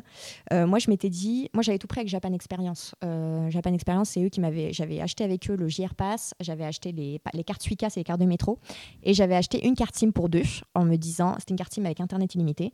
Je me suis dit, on va la mettre dans un des portables et puis on fait un partage de connexion parce que de toute façon, c'est ma petite sœur, je la lâche pas des yeux. Elle reste avec moi, 14 Mm. ans. Oui, donc voilà, le truc c'est que je m'étais dit je mets la carte SIM chez moi. Sauf que la carte SIM euh, n'était pas compatible avec les Pixel 7. Euh, très bizarrement, parce que je sais pas, euh, c'était pas. Voilà. ça, ça voulait pas marcher sur le Pixel. Euh, donc on a vraiment galéré le premier jour. Je comprenais pas pourquoi ça fonctionnait pas. On essayait de capter du Wi-Fi pendant une journée et demie quand même, et c'est compliqué quand t'as pas internet. Et puis après finalement on a réussi à la... bon, on l'a mis sur le, le portable de ma petite sœur, qui m'a fait pas mal de chantage pendant le voyage. Genre oui, si tu fais pas ça, je te coupe la connexion. ça nous a créé des petites disputes. Mais voilà, il y avait des manips à faire. Euh, ils donnaient un petit livret où ils expliquaient euh, les manipulations à faire sur ton téléphone euh, pour que ça fonctionne. Et moi, j'avoue, j'avais pas fait forcément fait attention à ce petit livret. J'avais fait attention sur la version Android et j'avais vu que ça marchait quand même pas. Et sur la version iPhone, ça a fonctionné. Donc voilà, faut juste faire attention à ça. Mais peut-être que la prochaine fois, j'aurais pris un Pocket Wi-Fi parce qu'au moins, Ouais, ce que je, t'es un peu plus sûr que ça fonctionne. que je disais sur, Ouais. pas mal sur de retours de personnes qui étaient là-bas, qui prenaient au Pocket Ouais. Wi-Fi. Et du coup, moi, j'avais fait que Tokyo les deux fois. Je suis partie sur ces une semaine et dix jours. Et justement, je, je comptais y retourner euh, l'année prochaine. Euh, Malheureusement, euh, euh, ça va être peut-être l'été. Ah, Donc, euh, j'ai Ah. un peu- Mais en fait, je suis allée en été, je suis allée en avril. Et c'est vrai que l'été, fou, je faisais un mètre. C'était. c'est difficile. Mm. c'est Et avec ça, on était en septembre, donc les températures, elles étaient un tout petit peu plus douces déjà. Un tout petit peu Oui, plus. ouais. Ouais, parce Donc que euh, moi, je, un je- peu. je vous le dis, juillet, c'est. Ouais. c'est- Ah ouais, je transpire tout le temps. Oui, oui. C'est Non, mais euh, non, on transpirait aussi beaucoup, mais ça veut dire qu'il y avait des fois où on sentait un tout petit peu de une légère brise, on était là, genre mon Dieu, et on, on le sentait qu'il y avait une brise en fait, on réalisait. Mais oui, donc euh, voilà, si c'est la première fois que tu vas en été, prévois vraiment ton petit ventilo de poche là, des- Le- ouais, poufs. et une Et- petite serviette, parce que tu vas t'éponger tout le temps le visage, Ah oui, là, c'est comme, ça, euh, comme les petits vieux. Et en fait, la seule euh, anecdote un peu cocasse qui m'était arrivée, c'était que bah, ce que j'adore euh, quand j'étais au Japon, c'est que je pouvais vraiment m'habiller comme je veux. J'adorais Ouais. m'habiller des jupes très courtes, euh, enfin, vous avez compris. Euh, et en fait, je me suis fait suivre par un salaryman Ah. Euh, qui pensait que j'étais japonaise. D'accord. En fait, je partais changer mes, en, bah, des, ma carte pour avoir de- du cash. Ouais. Et en fait, euh, il m'a suivi jusqu'à la banque et j'ai fait Mais tu fais quoi? Mm. Il m'a dit Mais je pensais que tu étais japonais. Je fais Bah non. et même si j'étais japonaise, tu me suis pas. Donc c'est le seul truc un Ouais. peu chiant. Mais euh, euh, moi, je m'attendais à ce que tu nous dises qu'il y a eu un convoi de Français euh, qui, qui y aille. moi aussi. Parce que moi, je voyais vraiment trop de monde euh, y retourner. Peut-être qu'ils sont retournés un petit peu vraiment à, à l'ouverture. Ouais, soit ils sont allés à l'ouverture. Après, j'ai vu beaucoup de personnes qui sont parties euh, juste après moi quand je suis Ah rentrée. oui, peut-être. Peut-être parce qu'il y avait eu Tokyo Game Show. euh, Ah coup. oui. Donc il y en a beaucoup qui sont partis à ce moment-là. Mais moi, je pense que je suis vraiment allée à la période où soit ceux qui partaient en été, en août, bah, du coup rentraient, et après ceux qui partaient en septembre partaient vraiment fin septembre. Et moi, j'étais entre les deux. Mais en tout cas, j'ai pas vraiment vu beaucoup, beaucoup d'é- d'étrangers. Euh, C'était, je trouvais ça plutôt euh, tranquille. Après, j'ai pas d'éléments de comparaison. tu as des personnes qui ont été avant euh, la période Covid, etc. Et qui en revenant maintenant, ils peuvent te dire peut-être, ouais, il y a énormément de monde. Moi, j'ai pas, ça m'a pas marqué en tout cas. Ok. Oui, c'est bien, ça rejoint l'économie. ouais, bah oui, non, mais c'est- un peu le. Oui, je, je pense que ouais, je pense qu'ils ont un peu serré les dents euh, Ouais. euh, quand euh, ils ont fermé. Donc, euh, donc euh, après, après, il y a eu ce côté où euh, ouais, tout le monde était hype euh, à tel point que euh, j'ai vu des euh, vraiment des euh, des gens se plaindre de la fréquentation du, du, euh, de la population parce que euh, et forcément de- du comportement un peu exécrable Oui. des touristes parce qu'il en faut. Euh, mais, euh, mais ouais, c'est, moi euh, j'avais eu un peu peur que tu fasses un peu cette expérience-là et finalement, euh, bah, Non, non. Seule expérience négative, c'est la météo. hein. Clairement. euh, Voilà. C'est très cool. Mais ouais, merci en tout cas Eva pour, euh, pour euh, nous avoir fait le récit de ce petit voyage. Euh, bien évidemment, tous les, tous les détails, que ce soit le, le blog sur lequel tu planifies les vacances des autres, Ah, ou même voilà, toutes les références qui vous permettront d'avoir un peu plus d'infos et, et de préparation pour potentiellement des prochaines vacances, seront disponibles en description de l'épisode. À l'instar de The Office ou encore Park and Rec, euh, un autre mockumentary, du coup, a fait sa place dans une école publique de Philadelphie. Hailey, qu'est-ce que tu euh, peux nous dire sur... euh, sur Abbott Elementary Exactement. Euh, bah, beaucoup de choses. Beaucoup, beaucoup de choses. Alors déjà, c'est une série qui a été créée par Kinta Brunson et qui a été diffusée décembre de- 2021. Pourquoi je dis cette date-là? Vous allez comprendre pourquoi. Euh, qui a été diffusée au Canada d'abord. Et euh, côté francophone, c'est arrivé sur, euh, 1er juin 2022 sur Disney+. Une raison de plus d'être sur Disney+. je fais pas Ellie les bons plans normalement aujourd'hui. Et ça a actuellement deux saisons. Donc, je crois que la première, ça fait 11 ou 13 épisodes et la deuxième, 22 épisodes. Euh, il faut savoir que la série a eu la- un prix, euh, enfin un Golden Globes euh, 2023 pour la meilleure série euh, musicale slash comique. On- est d'accord sur la catégorie comique. Euh, mais je vous rappelle aussi que Wild Lotus a gagné le prix euh, pour la, mini- de la mini-série euh, Golden Globes en 2023. Donc euh, vous pouvez faire un petit bond en arrière dans le contrecast pour écouter mon autre. On vous donnera le lien de l'épisode. en Exactement. non, en fait, c'est comme ça que j'ai connu euh, euh, Abbott Elementary parce que justement, je regardais encore euh, l'édition 2023 des Golden Globes. Et ce qu'il faut également dire, c'est que euh, ce n'est pas le seul prix que la série a eu. Il y a eu euh, la victoire au Emmy Award euh, pour l'écriture du pilote de la série, qui a aussi permis de célébrer, enfin d'une certaine façon, je trouve, et d'accueillir un nouveau talent qui était un peu outsider et qu'on n'attendait pas du tout. Parce que très souvent, on se dit, bah voilà, souvent les séries les plus connues qui vont être récompensées. Là, on a quand même une chouette nana qui s'appelle Kinta Brunson qui, quand même, a tout pulvérisé, je trouve. Et pourquoi je vais vous parler de décembre 2021 Parce que, à mon sens, euh, ça s'est passé un peu. Enfin, la diffusion s'est passée un peu post-Covid, voire- période de Covid. Euh, et je trouve que c'est un peu comme It Takes Two, je devais faire un parallèle avec, euh, avec le jeu vidéo, où on avait besoin de rire, d'avoir un peu d'entertainment, où on sentait que les news étaient anxiogènes. Donc voilà, Ab- Abbott Elementary, c'est un peu cette bouffée d'air frais que nous avons et que nous avions eu, passé et présent, besoin. Donc dans le cast, on a incroyable Kinta Brunson euh, dans, euh, dans le personnage principal qui est Janine Tiggs. Euh, Tyler euh, James Williams, qui est euh, en fait un autre professeur qui s'appelle Gregory Eddy. En fait, c'est un cast spécial professeur. Euh, une autre euh, qui s'appelle euh, Janelle James, qui joue la directrice, qui s'appelle Ava Coleman. Ah oui, j'ai regardé en ce moment euh, Abbott Elementary, donc j'ai un peu pris l'accent. non, je rigole. Euh, Il y a euh, Lisa, pardon, Ann Welter, qui un autre, une autre euh, professeure qui s'appelle Melissa Chemanti. Chris Perfetti, qui joue le rôle de Jacob Hills. Et Cheryl Lee Ralph, qui joue Barbara Howard, slash Miss, enfin Madame Howard, comme ça, on n'appelle pas nos professeurs par leur prénom, mais par leur nom. Euh, du coup, alors faut savoir que petit tour euh, au, au niveau du cast, Kinta Brunson, elle est multicasquette, elle est créatrice, productrice exécutive de la série, scénariste et aussi protagoniste principale dans Abbott Elementary. Elle a reçu du coup tous les prix que je vous ai dit un peu précédemment, mais également le prix de la meilleure actrice euh, pour les Golden Globes 2023 dans une série comique. Et on la retrouve. Alors, il faut savoir que je vais vous donner plein de petites références en mode Wikipédia, mais j'ai pas forcément vu les séries. Euh, donc, par exemple, on la retrouve dans la troisième saison de Miracle Workers. Je sais pas si vous connaissez, mais moi pas. Et il faut savoir que sa maman a enseigné pendant 40 ans. Donc, je pense qu'elle s'est beaucoup inspirée du parcours de sa maman. Et ça, c'est vraiment très, très chouette. Euh, Tyler James Williams, donc autre acteur qu'on retrouve dans The Walking Dead. Je ne regarde pas The Walking Dead, mais je pense que autour de la table il y en a. Euh, qui joue le rôle de Noah et qui a également reçu un Golden Globes pour Abbott Elementary du meilleur acteur second rôle dans une série comique. Euh, Lisa Ann Walter, euh, qui elle aussi a reçu un prix pour euh, Abbott Elementary, que des gens primés, dis donc, euh, pour le Screen Actors Guild Award for Outstanding Performance, donc une performance incroyable dans son ensemble, donc pour une comédie, euh, pour une comédie, comédie. Et du coup, je fais deux acteurs et après je vous parle du synopsis. Euh, Janelle James, euh, qui, a, qui a été dans une série Netflix comique qui s'appelle The Comedy Lineup, je ne connais pas.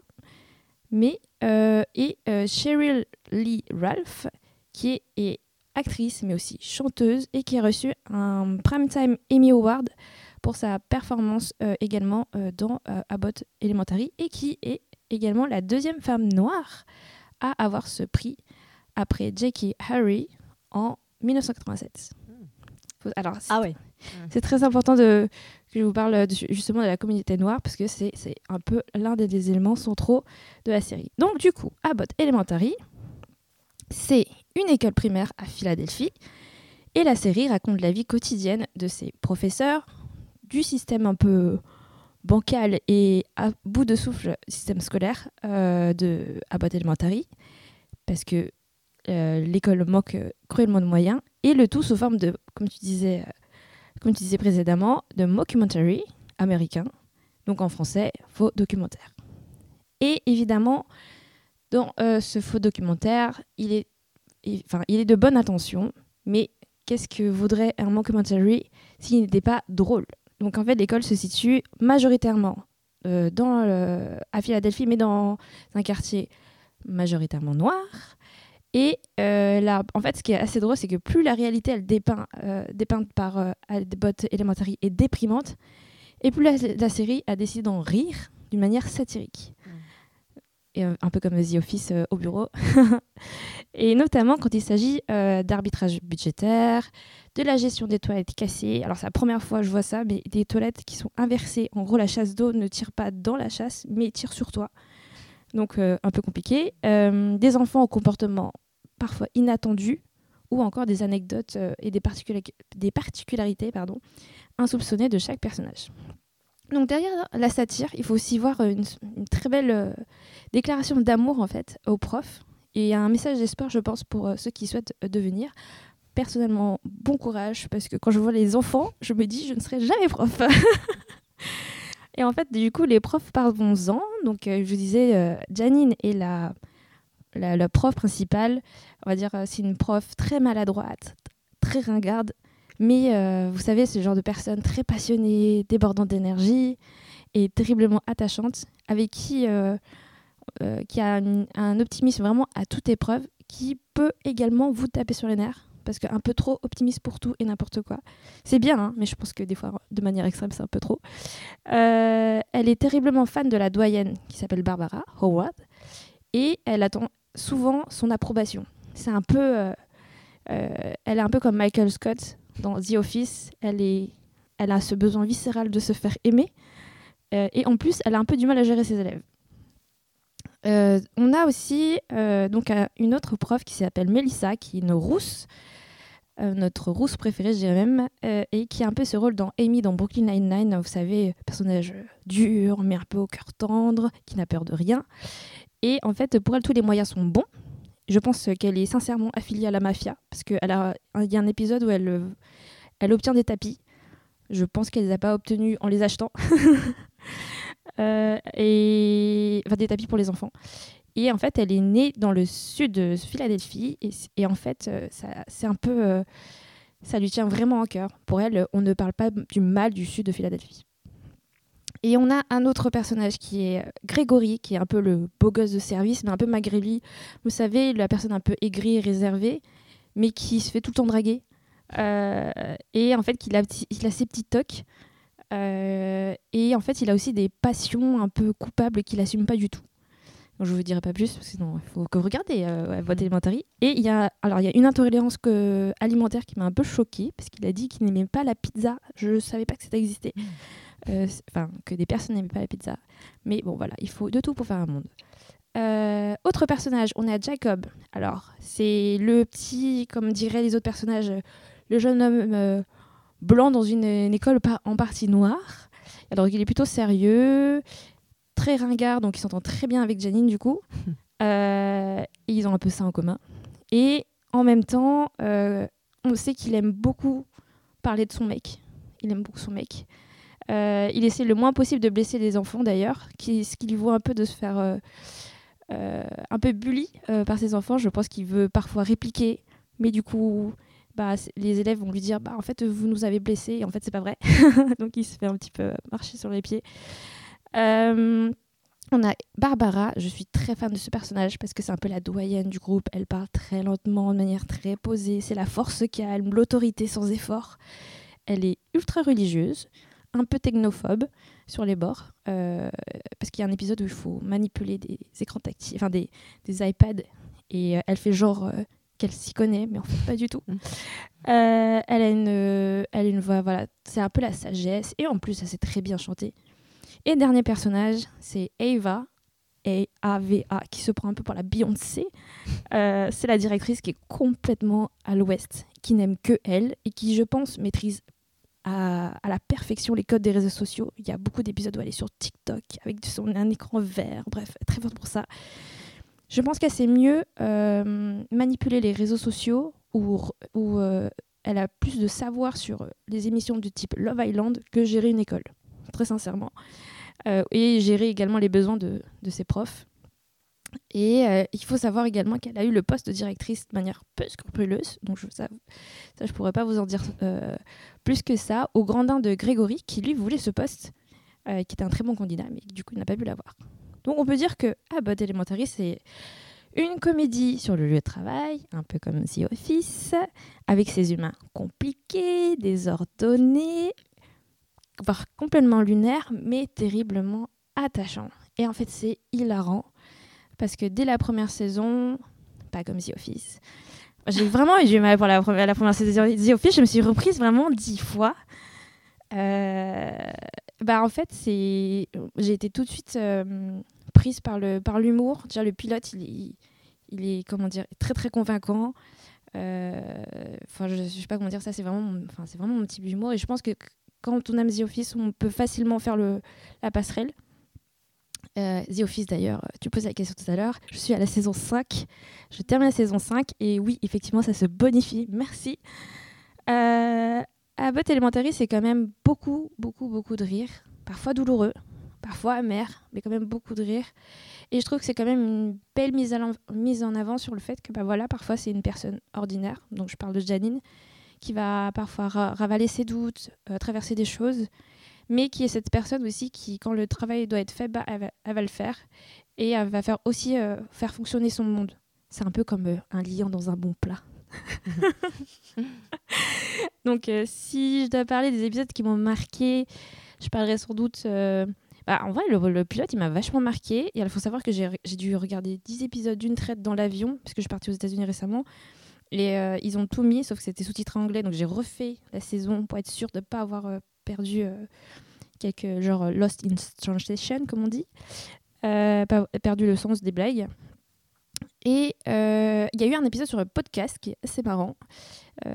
qui parlait en fait, ils essaient de mettre en place un podcast dans l'école et en fait c'est un peu le truc où un peu ringard parce que forcément c'est Jacob qui à la tête de la chose et en fait, c'était Janine et Melissa qui ont fait un pari en mode bah, si tu perds, tu participes au podcast de Jacob. Donc je trouve ça très drôle. Et en fait, le podcast à la fin était génial. Euh, il y a aussi un épisode euh, sur les surdoués. Je trouve ça, ils ont trouvé quand même un très bon angle pour aussi, enfin, pas forcément en rire euh, des surdoués, mais rire de la misère, de comment des fois ils sont vraiment compétents les profs, mais de manière très drôle, et comment mettre en avant justement des personnes qui sont, enfin des enfants qui sont surdoués. Il y a eu beaucoup de moments de malaise. En fait, ce que j'adore, c'est que euh, le personnage Grégory, donc euh, il a des yeux, je sais pas comment vous expliquer, euh, peut-être globulo, je ne sais pas, qui fait que quand on a des zooms sur lui, le malaise, il est tellement trans il, transpire le malaise que bah moi aussi je suis en mode malaise, mais en fait je rigole et en fait tout le monde rigole et il est très très fort pour pour bah pour nous faire rire. Et il y a un, autre épisode qui m'a extrêmement fait rire aussi. C'était donc il y a euh, une enfant un peu. Euh, voilà, elle, perturbe énormément la classe. C'est un peu une petite chef qui était dans la classe de Melissa. Et euh, en fait, Janine, elle aime bien dire oui, Melissa, moi je suis meilleure que toi sur certains trucs. Elle a dit bah, tu sais quoi? Tu vas apprendre mon élève, la plus, la plus, la plus perturbée, enfin la perturbante de, de, la classe. Et du coup, au début, Janine, elle a fait oui, bah voilà euh, ça va, on s'aime bien et tout, alors que pas du tout. Derrière son dos, elle fait n'importe quoi dans la classe. Et en fait, euh, le dénouement, c'est qu'il y a une petite morale par rapport à cette histoire et je trouve ça hyper drôle et à la fois touchant. Touchante euh, comme, comme morale. et alors, du coup, je sais pas si vous êtes un peu basket. Donc, Philadelphie a une équipe de NBA qui s'appelle les Sixers. Il y a plein de petites blagues dessus. Ce qui est très cool parce que j'ai vu les Sixers et j'étais là, oui! J'ai compris la blague. Euh, et voilà, qu'est-ce que je pourrais dire d'autre? Euh, En fait, il y a même des épisodes sur Halloween, sur Noël. Euh, c'est peut-être un peu moins. Enfin, je trouve ça plus accessible comme humour que The Office, parce que je pense que The Office, il faut parfois s'y reprendre. Enfin, du moins, deux premières saisons. première saison, c'est tout.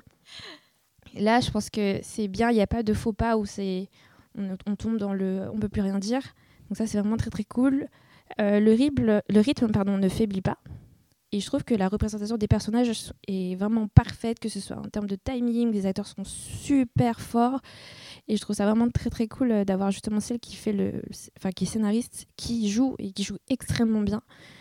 Euh, je pense qu'il y a les gags sont, enfin moi ça m'a fait beaucoup beaucoup rire.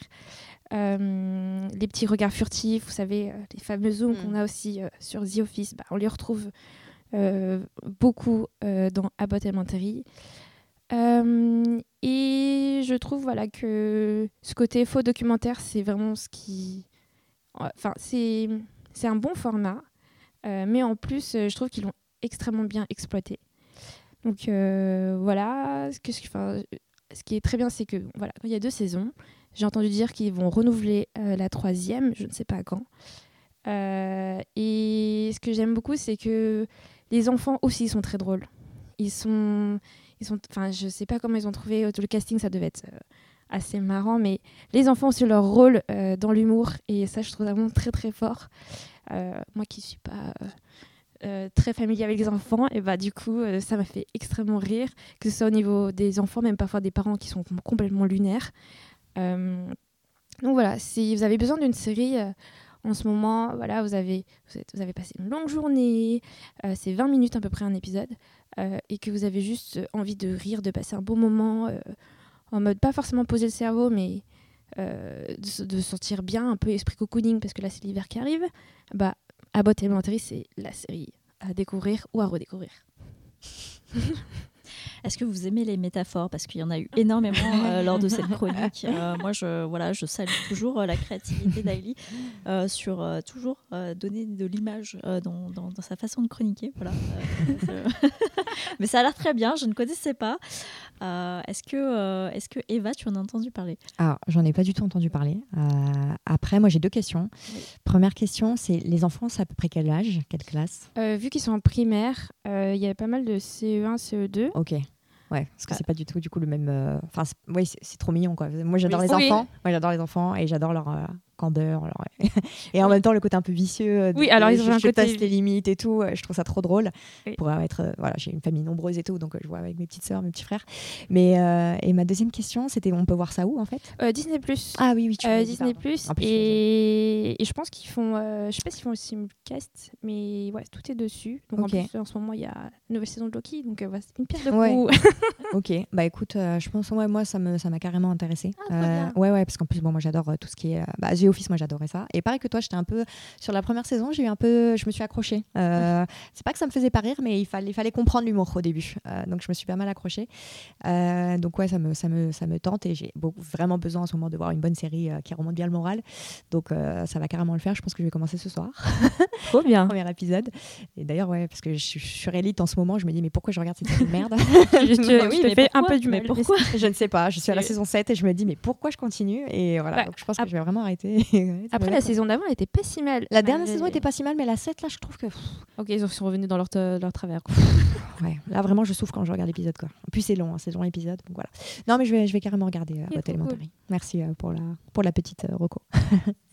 Et du coup, les élèves, ils sont, c'est, des, c'est les mêmes que tu retrouves d'une saison à une autre ou est-ce qu'ils changent de cast? Euh, je pense que c'est les mêmes et, en- et j'ai oublié de dire il y, a un- il y a un peu de romance un, peu à la euh, Pam et Jim. Mais Ah oui. dans un autre euh, dans un autre contexte. Mais c'est assez en fait ce que j'aime beaucoup c'est que euh, alors c'est pas il n'y a pas de message derrière ça. C'est que là c'est vraiment la communauté noire et je trouve que c'est vraiment pas on tombe pas dans le truc euh, hyper communautaire en réalité. Et il y a plein de choses où je suis je suis un peu ébahie de savoir voilà il y a des petites rêves sur sur la ville soit sur les enfants qui ont qui parlent beaucoup de rap par exemple euh, et où ça parle beaucoup de Tupac parce que Eva est complètement lunaire. Euh, et au début quand j'ai vu que c'était un peu enfin c'est comme si on faisait une série sur les asiates euh, j'avais peur que ce soit trop euh, on un peu enfermé mais en fait on peut vachement s'y reconnaître Mm. ça c'est vraiment très cool Julie Et ben moi, je suis en plein revisionnage de The Office. Ah, yes. Euh, je suis, je suis, euh, je suis trop chaude là pour pour Abbott Elementary. Euh, j'ai pas commencé et moi l'humour cringe, enfin j'adore ça. Donc Ah euh, cliente totale. trop bien C'est vrai que The Office, euh, je, je pense que ça a été une, une vraie. euh, c'est une série que tu, que tu dois mériter. Parce que euh, parce qu'effectivement, euh, les premières saisons, c'est pas facile. Et euh, pareil, je pense que c'est une, une redondance dans pas mal de gens. C'est que tu t'y prends plusieurs fois, où vraiment tu es vraiment très motivé. Mais j'avoue que les premiers épisodes sont pas oufissimes, mais, mais ils deviennent géniaux parce qu'après tu comprends et tu as, voilà, t'as- t'as une aperçu de, qui, qui fait quoi et qui est qui. Mais ouais. Euh, en tout cas, très cool. Euh, très cool qu'il y ait un autre, euh, un autre du genre qui arrive sur le marché, qui a l'air plutôt frais et qui a l'air super sympa. Merci Hailey. C'était du coup Abbott Elementary. Je reprends mes notes hein, parce que je suis, je suis une vieille. C'est le, le mockumentary du coup américain créé par Quinta Brunson et disponible du coup sur Disney et j'ai vu potentiellement Canal Mais Ah, est-ce que ce c'est serait une génial. info euh, Est-ce que c'est une info viable ou pas? Euh, J'ai vu ça sur les internets. À vérifier. Vous nous direz en commentaire euh, de, de- de cet épisode. Et on finit du coup avec, euh, avec notre Julie, mais qui cette fois-ci euh, a choisi un, un sujet euh, qui date de 2020-2021. Et là, c'est quand même euh, surprenant parce que vous, nous- on- elle nous a quand même habitués à. Presque, presque contemporain quoi. ouais, c'est Hein, ça, on est exactement. Et, Deux ans près quoi. mais de quoi est-ce que tu nous parles exactement pour cet épisode, Julie?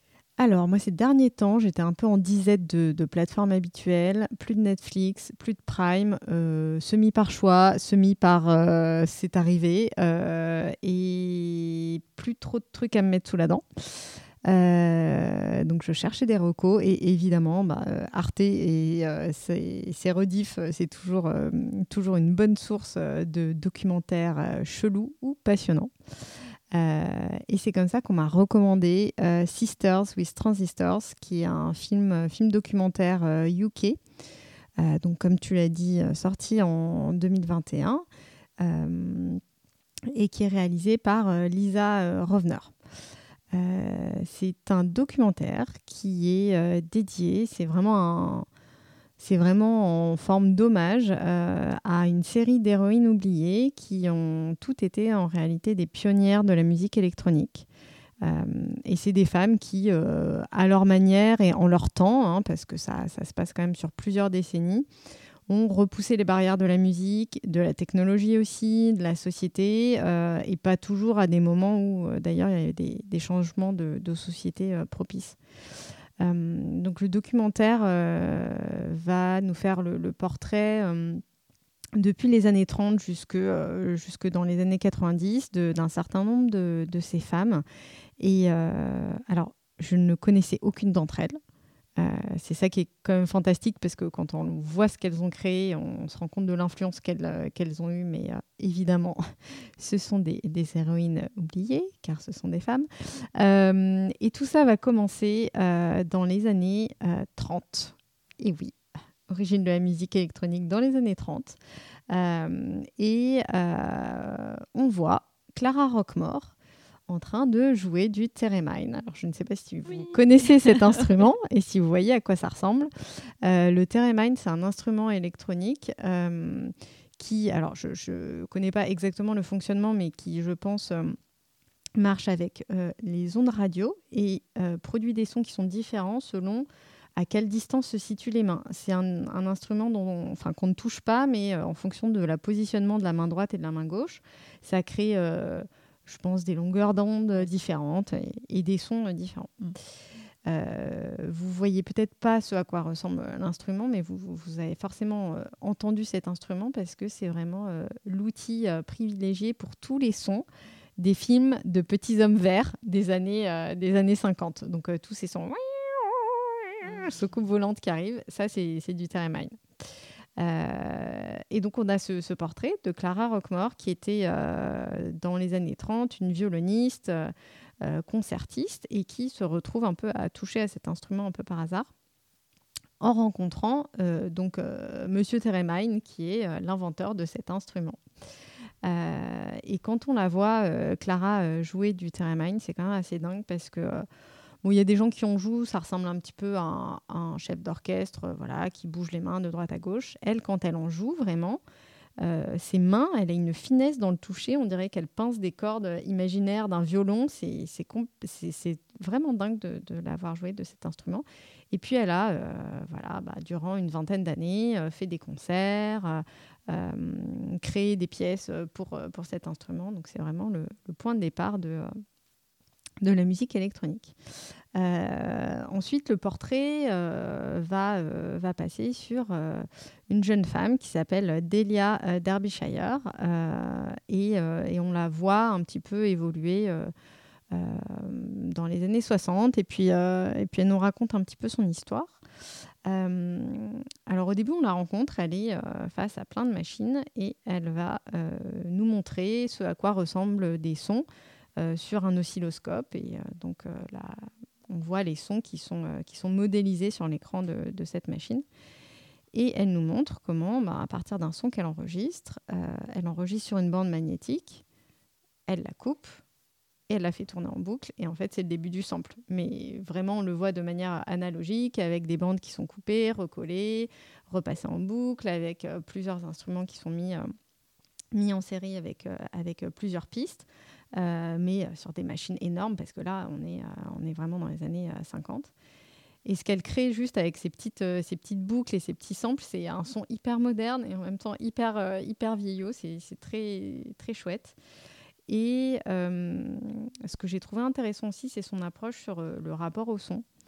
Elle explique qu'elle a vécu du coup les bombardements pendant la Seconde Guerre mondiale à Londres, là où elle habitait, et elle était obsédée par le son des sirènes et des avions.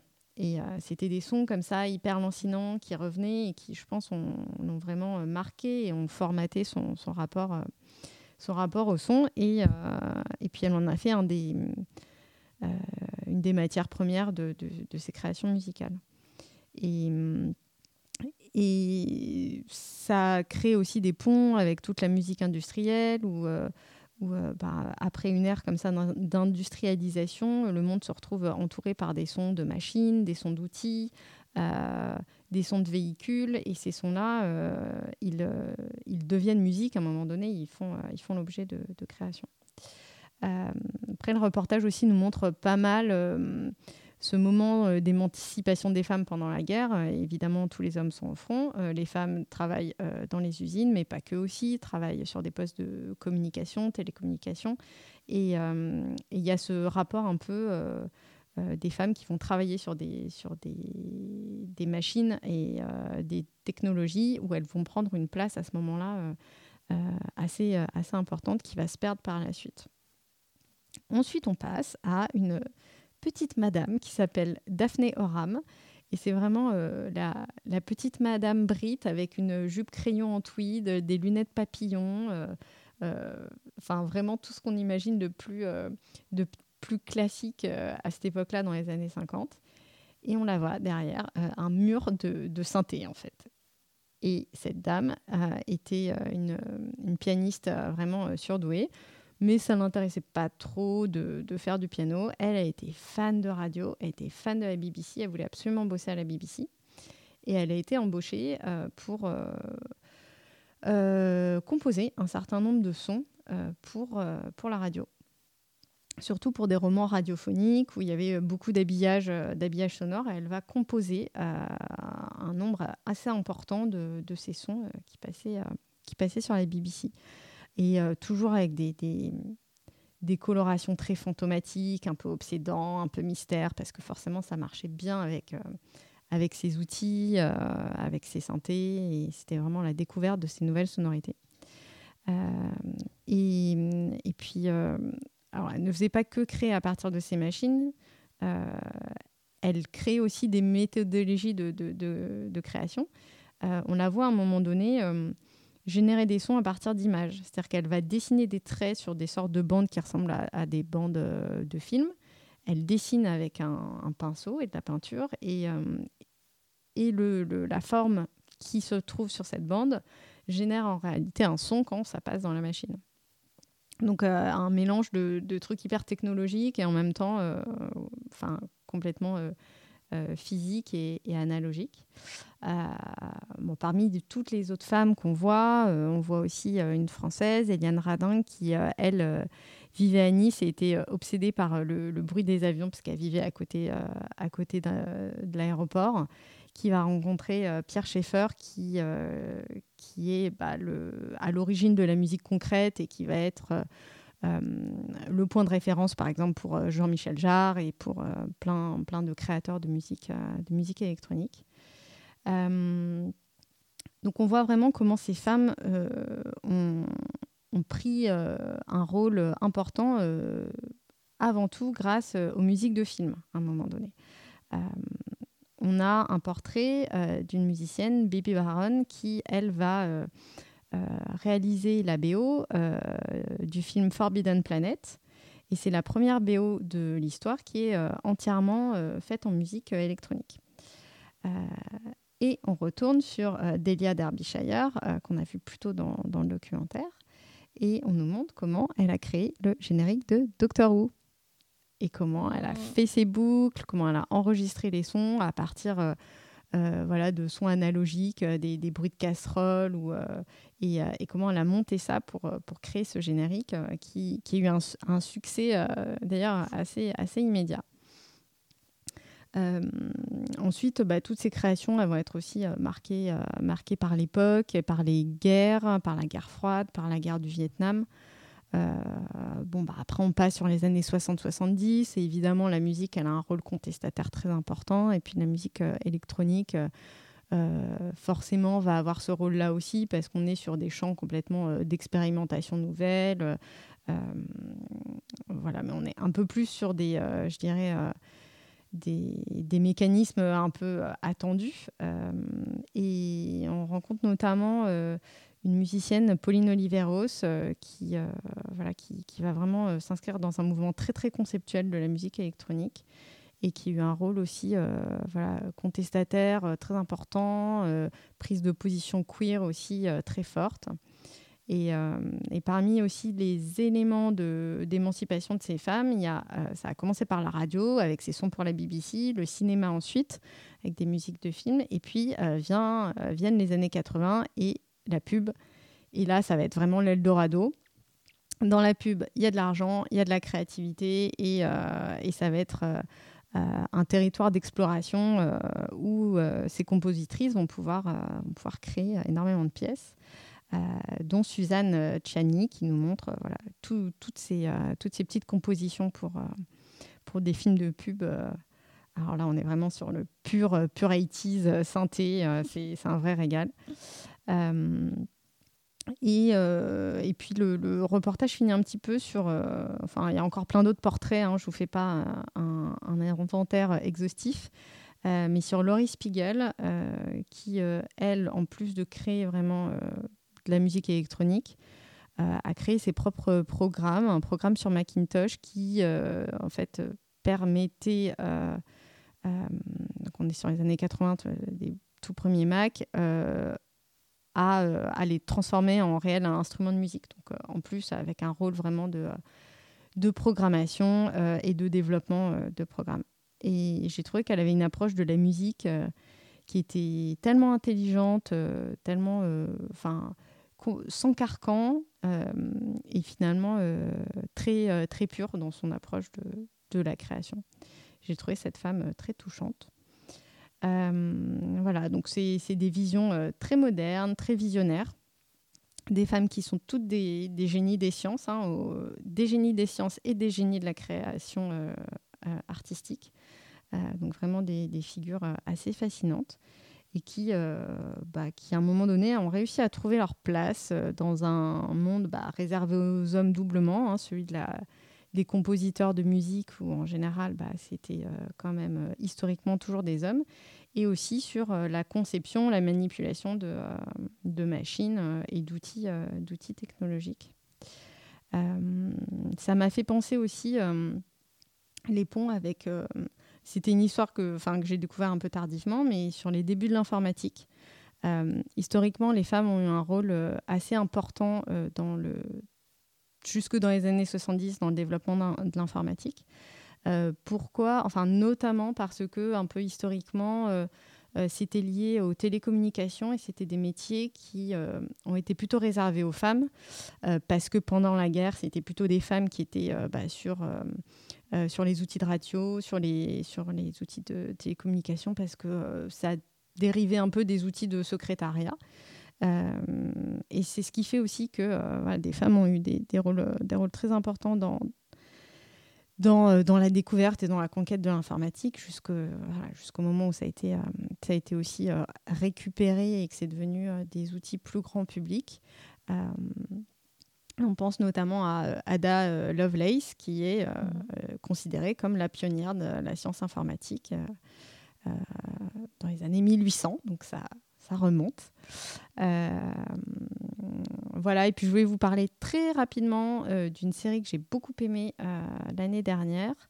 je pense qu'elle a une petite dizaine d'années maintenant, qui s'appelle Alten Catch Fire. Et c'est une série qui est vraiment dédiée à l'explosion et à l'aventure du, secteur informatique euh, à partir de, des années 70 euh, dans la Silicon Valley et qui va euh, nous montrer une galerie de personnages et sur la façon dont ils évoluent entre la création des premiers ordinateurs et des premiers ordinateurs portables, on monte une start-up, les, premières, les premiers FAI, on monte les premiers moteurs de recherche. vraiment passionnant. Moi, c'est pas un, c'est pas mon domaine, euh, c'est pas le domaine dans lequel je travaille. Euh, J'avais peu de connaissances sur le sujet et super série parce que euh, un aspect intérêt historique top. Et en plus, un cast qui est vraiment mixte. Il y a autant de femmes que d'hommes qui ont des rôles, des rôles techniques, des rôles de création sur, sur ce secteur informatique, vraiment euh, euh, de manière quasi parfaite entre les hommes et les femmes. Donc euh, pour ça, cette série, euh, euh, double, double bonus. Quoi, voilà. Donc euh, regardez cette série, très très chouette. Voilà. Trop bien. Trop cool. Et oui, et euh, euh, si, si, on en a parlé euh, très brièvement dans un épisode, euh, je ne- je n'ai plus le numéro, mais vous aurez la référence, euh, sur euh, un jeu dont euh, j'ai que, que j'avais chroniqué à l'époque, mais euh, je, je vous ferai du coup euh, le petit pont et euh, c'est terrible. euh, c'est, euh, oui, en fait, ça, ça ressemble à une sorte de boîte radio un peu plate et tu as une antenne euh, qui te permet de, de manipuler un peu les ondes. euh, Ouais, c'est ça, on dirait un- une résistance de, de machine Ouais, à laver avec euh, une radio de toit de voiture. Ouais, c'est ça, c'est un peu ça. Euh, est-ce que, euh, est-ce que euh, ouais, t'en as entendu parler? Est-ce que c'est un truc qui te botterait? Bah, c'est un truc qui me botterait de fou parce que bah, pour euh, du coup baigner dans un peu plus la musique actuelle, mais dans le paysage euh, musique électronique, c'est vrai qu'il y a, il y a de plus en plus de femmes. Alors là, du coup, je parle vraiment du côté DJ, mais en termes de création, euh, c'est vrai qu'on n'en parle pas assez. Déjà, les... je trouve ça hyper intéressant. euh, Enfin, par exemple, il y a un style que j'aime beaucoup, c'est le dubstep, qui est quand même beaucoup. Il y a beaucoup de Mm. wobbles, ça a beaucoup de vibrations d'ondes. Et je pense que en fait tout vient du UK euh, pratiquement. Donc euh, euh, ouais, je suis super intéressée par par voir par regarder et aussi ton autre série parce que du coup je suis fan de la Silicon Valley euh, de fou, mais aussi euh, bah, de voir comment les premiers ordinateurs parce que j'ai baigné avec mon premier modem 56K. Euh, autant vous dire que je me souviens très bien du bruit les premiers FAI. euh, et, je, et je trouvais ça fascinant, moi, la disquette qu'on mettait dans l'ordinateur. Enfin, tous ces trucs-là. euh. Ah bah regarde, tu, tu vas te régaler. hein. Ah oui, parce que c'est vintage peut-être, mais bon, moi, je suis fan. Tu m'étonnes. Eva Oui, alors moi, ouais, moi carrément aussi, ça me, ça m'intéresse euh, beaucoup. Euh, moi, sur Arte, il y avait un truc que je regardais, c'était euh, une série qui s'appelait Culotté. Peut-être que vous avez dû en entendre parler. Ouais. Voilà, et ça me fait penser un petit peu à ça, sans l'aspect musique du coup pour Culotté. Mais, euh, mais ouais, moi, tout ce qui est déjà histoire sur les femmes euh, qui ont un peu révolutionné euh, le monde, moi, je trouve ça super intéressant, c'est passionnant. Euh, mais là, d'autant plus sur la musique, parce qu'en fait, c'est quelque chose où ça manque un petit peu à ma culture, euh, mine de rien. Euh, je veux dire, tout l'aspect euh, un peu historique de comment, euh, comment ça, ça a débarqué jusqu'à là où, on- où c'est aujourd'hui. quoi. Euh, donc, ouais, ouais, carrément. Juste, c'est un reportage qui, qui, qui dure combien de temps? 53 minutes. Ok. Donc, Et euh, dans 53 minutes, il y a le temps de voir tout ce que. tout- Parce que j'ai l'impression qu'il y a eu beaucoup de. Ouais, ouais, ouais. Et puis il y a encore plein d'autres, plein d'autres femmes dont, Ok. dont, dont j'ai pas parlé. euh, ouais, mais euh, donc non, c'est chouette ça. Bien. Voilà, tu pars pas non plus pour euh, trois heures de, de docu. Ouais. Ok. Ouais, mais carrément. Ça m'intéresse, ouais.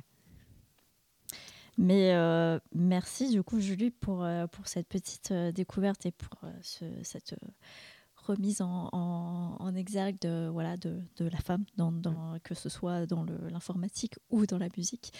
Euh, du coup c'était Sister with Transistor, euh, du coup les héroïnes méconnues de la musique électronique. C'est un documentaire qui est dispo sur Arte, euh, raconté par Laurie Anderson et nourri euh, de, voilà, plein d'archives et de, et de plein de femmes pionnières euh, dans, dans le domaine.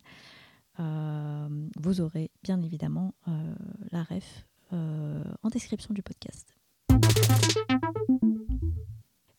Euh, il est temps aussi de parler maintenant de coup de cœur, euh, parce que ça c'est un peu aussi la tradition du CC, comme vous le savez. Euh, c'est de se dire, bah, en plus des chroniques dont on vous parle sur cet épisode, chacune des voix à cette table a aussi son petit coup de cœur, que ce soit du moment ou, ou même ça peut être des, ça, ça- peut ne pas être des coups de cœur parce qu'on a déjà fait des, des gros coups de gueule à certains moments. Euh, et euh, je vais commencer euh, très hasardeusement par Hailey. Alors, j'aurais pu parler de ma soirée avec Skrillex. Bon, pour le petit topo, c'était. en fait, Skrillex est venu sur Paris Parce que, alors j'ai appris durant la soirée que sa copine Isidu a bah, sa ligne de vêtements et qu'elle voulait faire une after party dans un club qui s'appelle le Silencio, qui est que sur guest list, donc euh, chiant. Euh, et donc voilà, donc euh, quand tu es un fan de quelqu'un depuis des dizaines d'années et que tu le rencontres enfin, bah, c'est incroyable. Mais c'est pas de ça que je voulais parler. C'est bah, en fait c'est pour faire le pont parce que bah, du coup Skrillex c'était celui qui a démocrati- démocratisé le dubstep.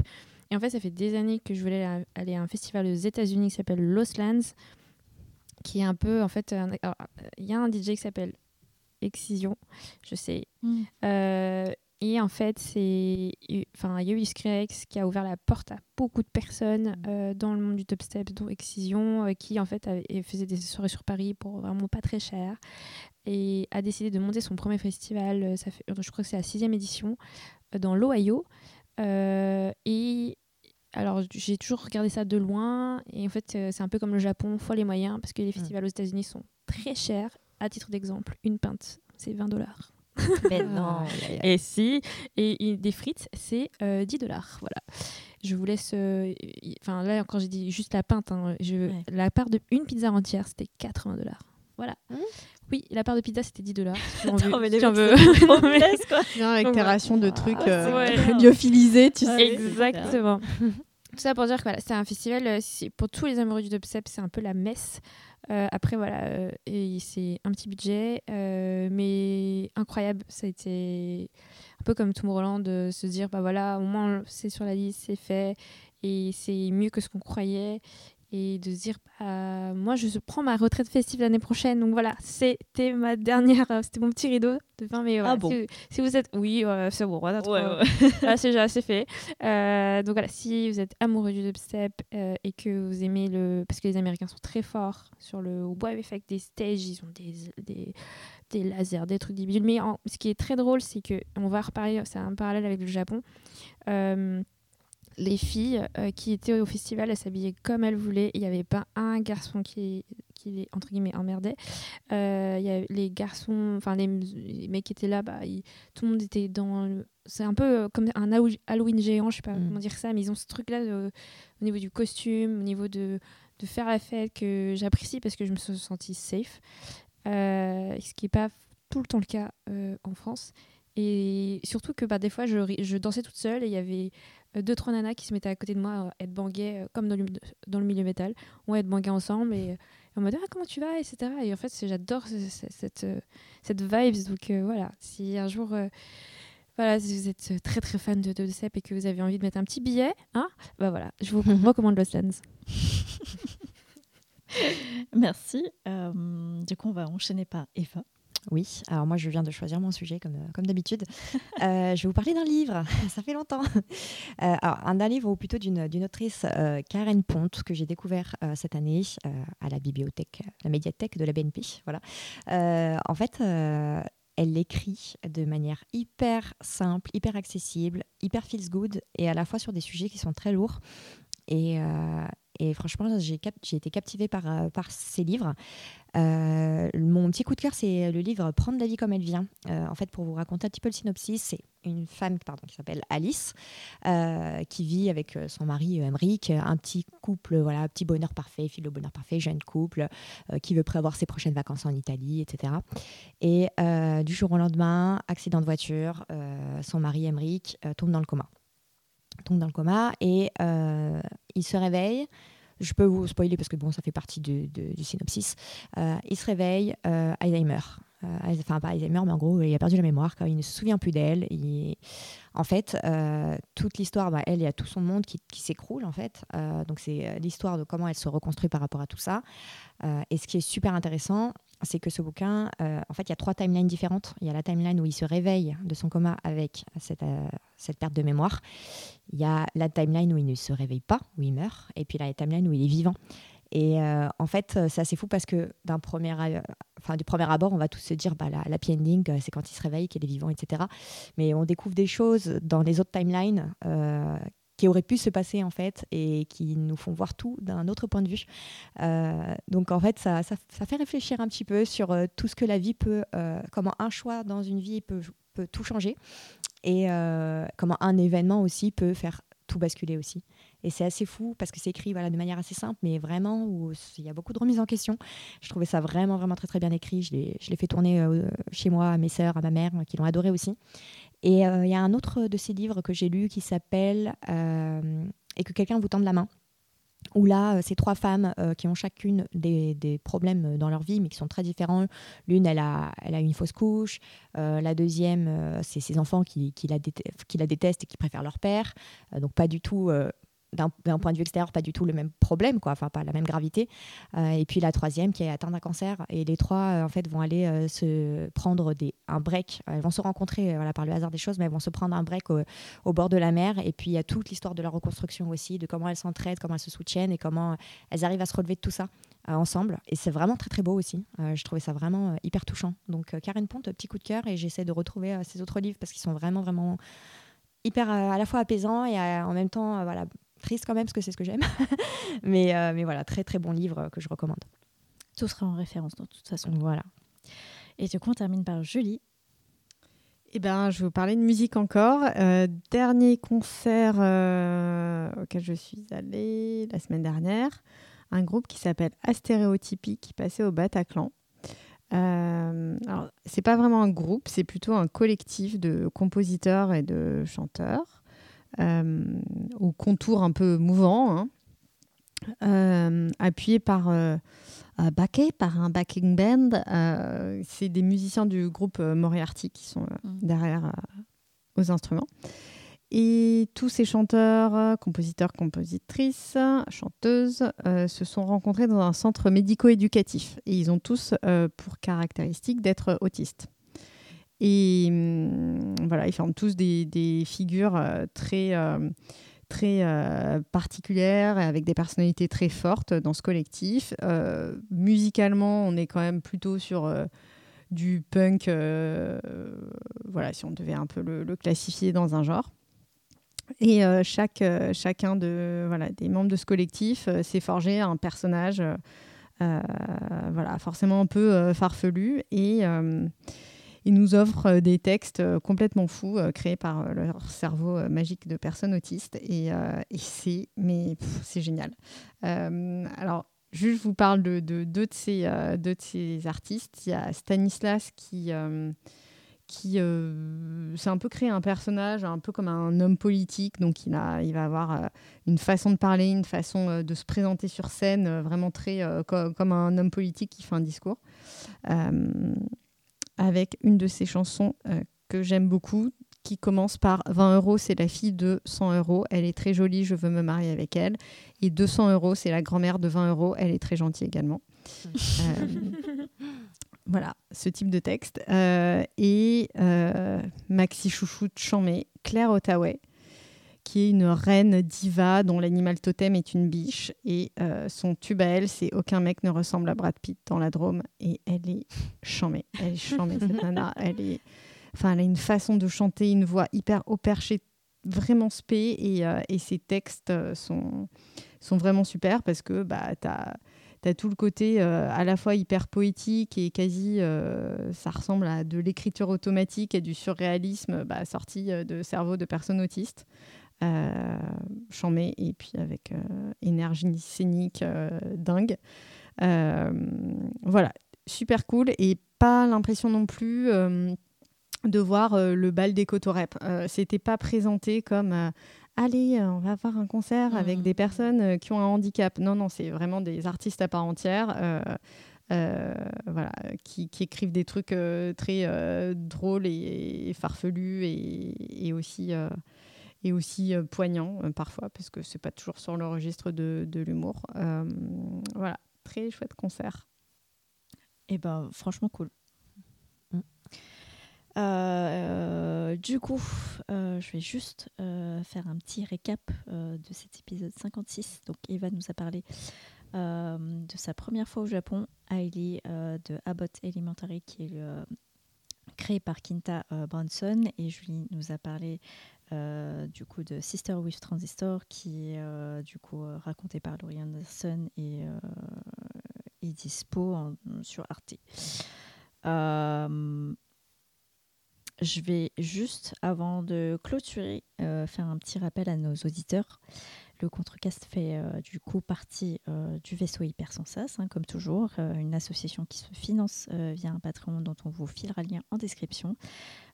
C'est voilà, c'est toujours très sympa d'avoir de, nouvelles têtes parmi nos patronautes, d'accueillir des nouvelles personnes parmi notre grande famille qui est le VHS.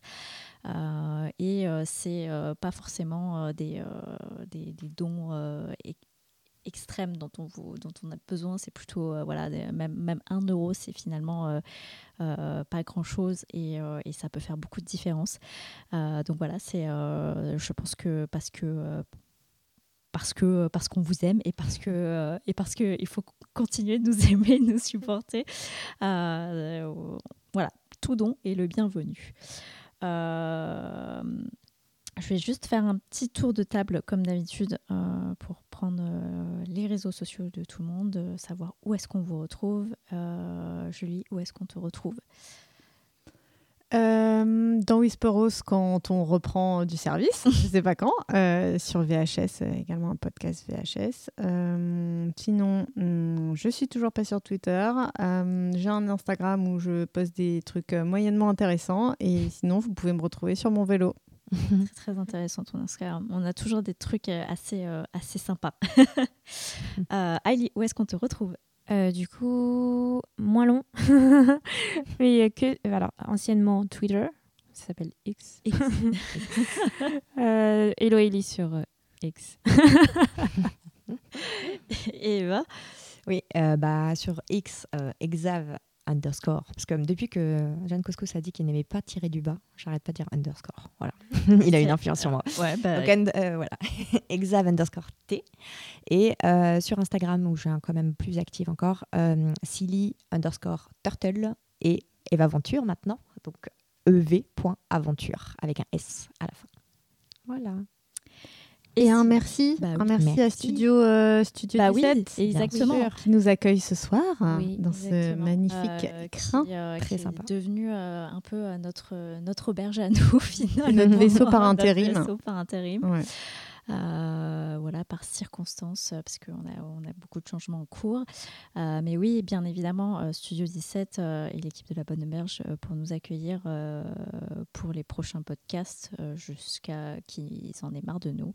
C'est un peu le deal.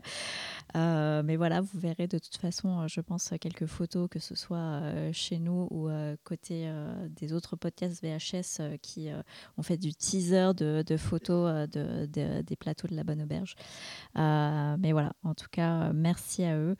Euh, comme d'habitude, vous retrouvez le CC euh, un peu partout euh, dans vos oreilles, euh, dans toutes les plateformes euh, type Spotify, Podcast, Podcast Addict, Apple Podcast et autres.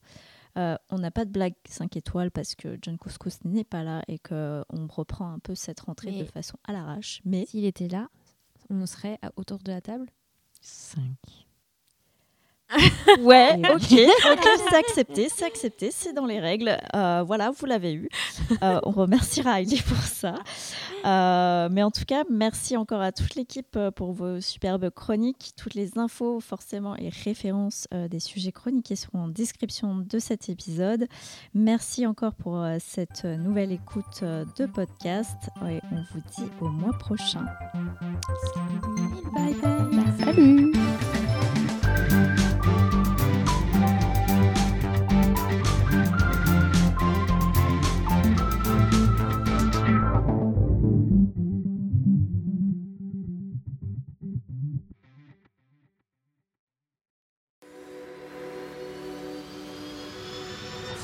de transmission.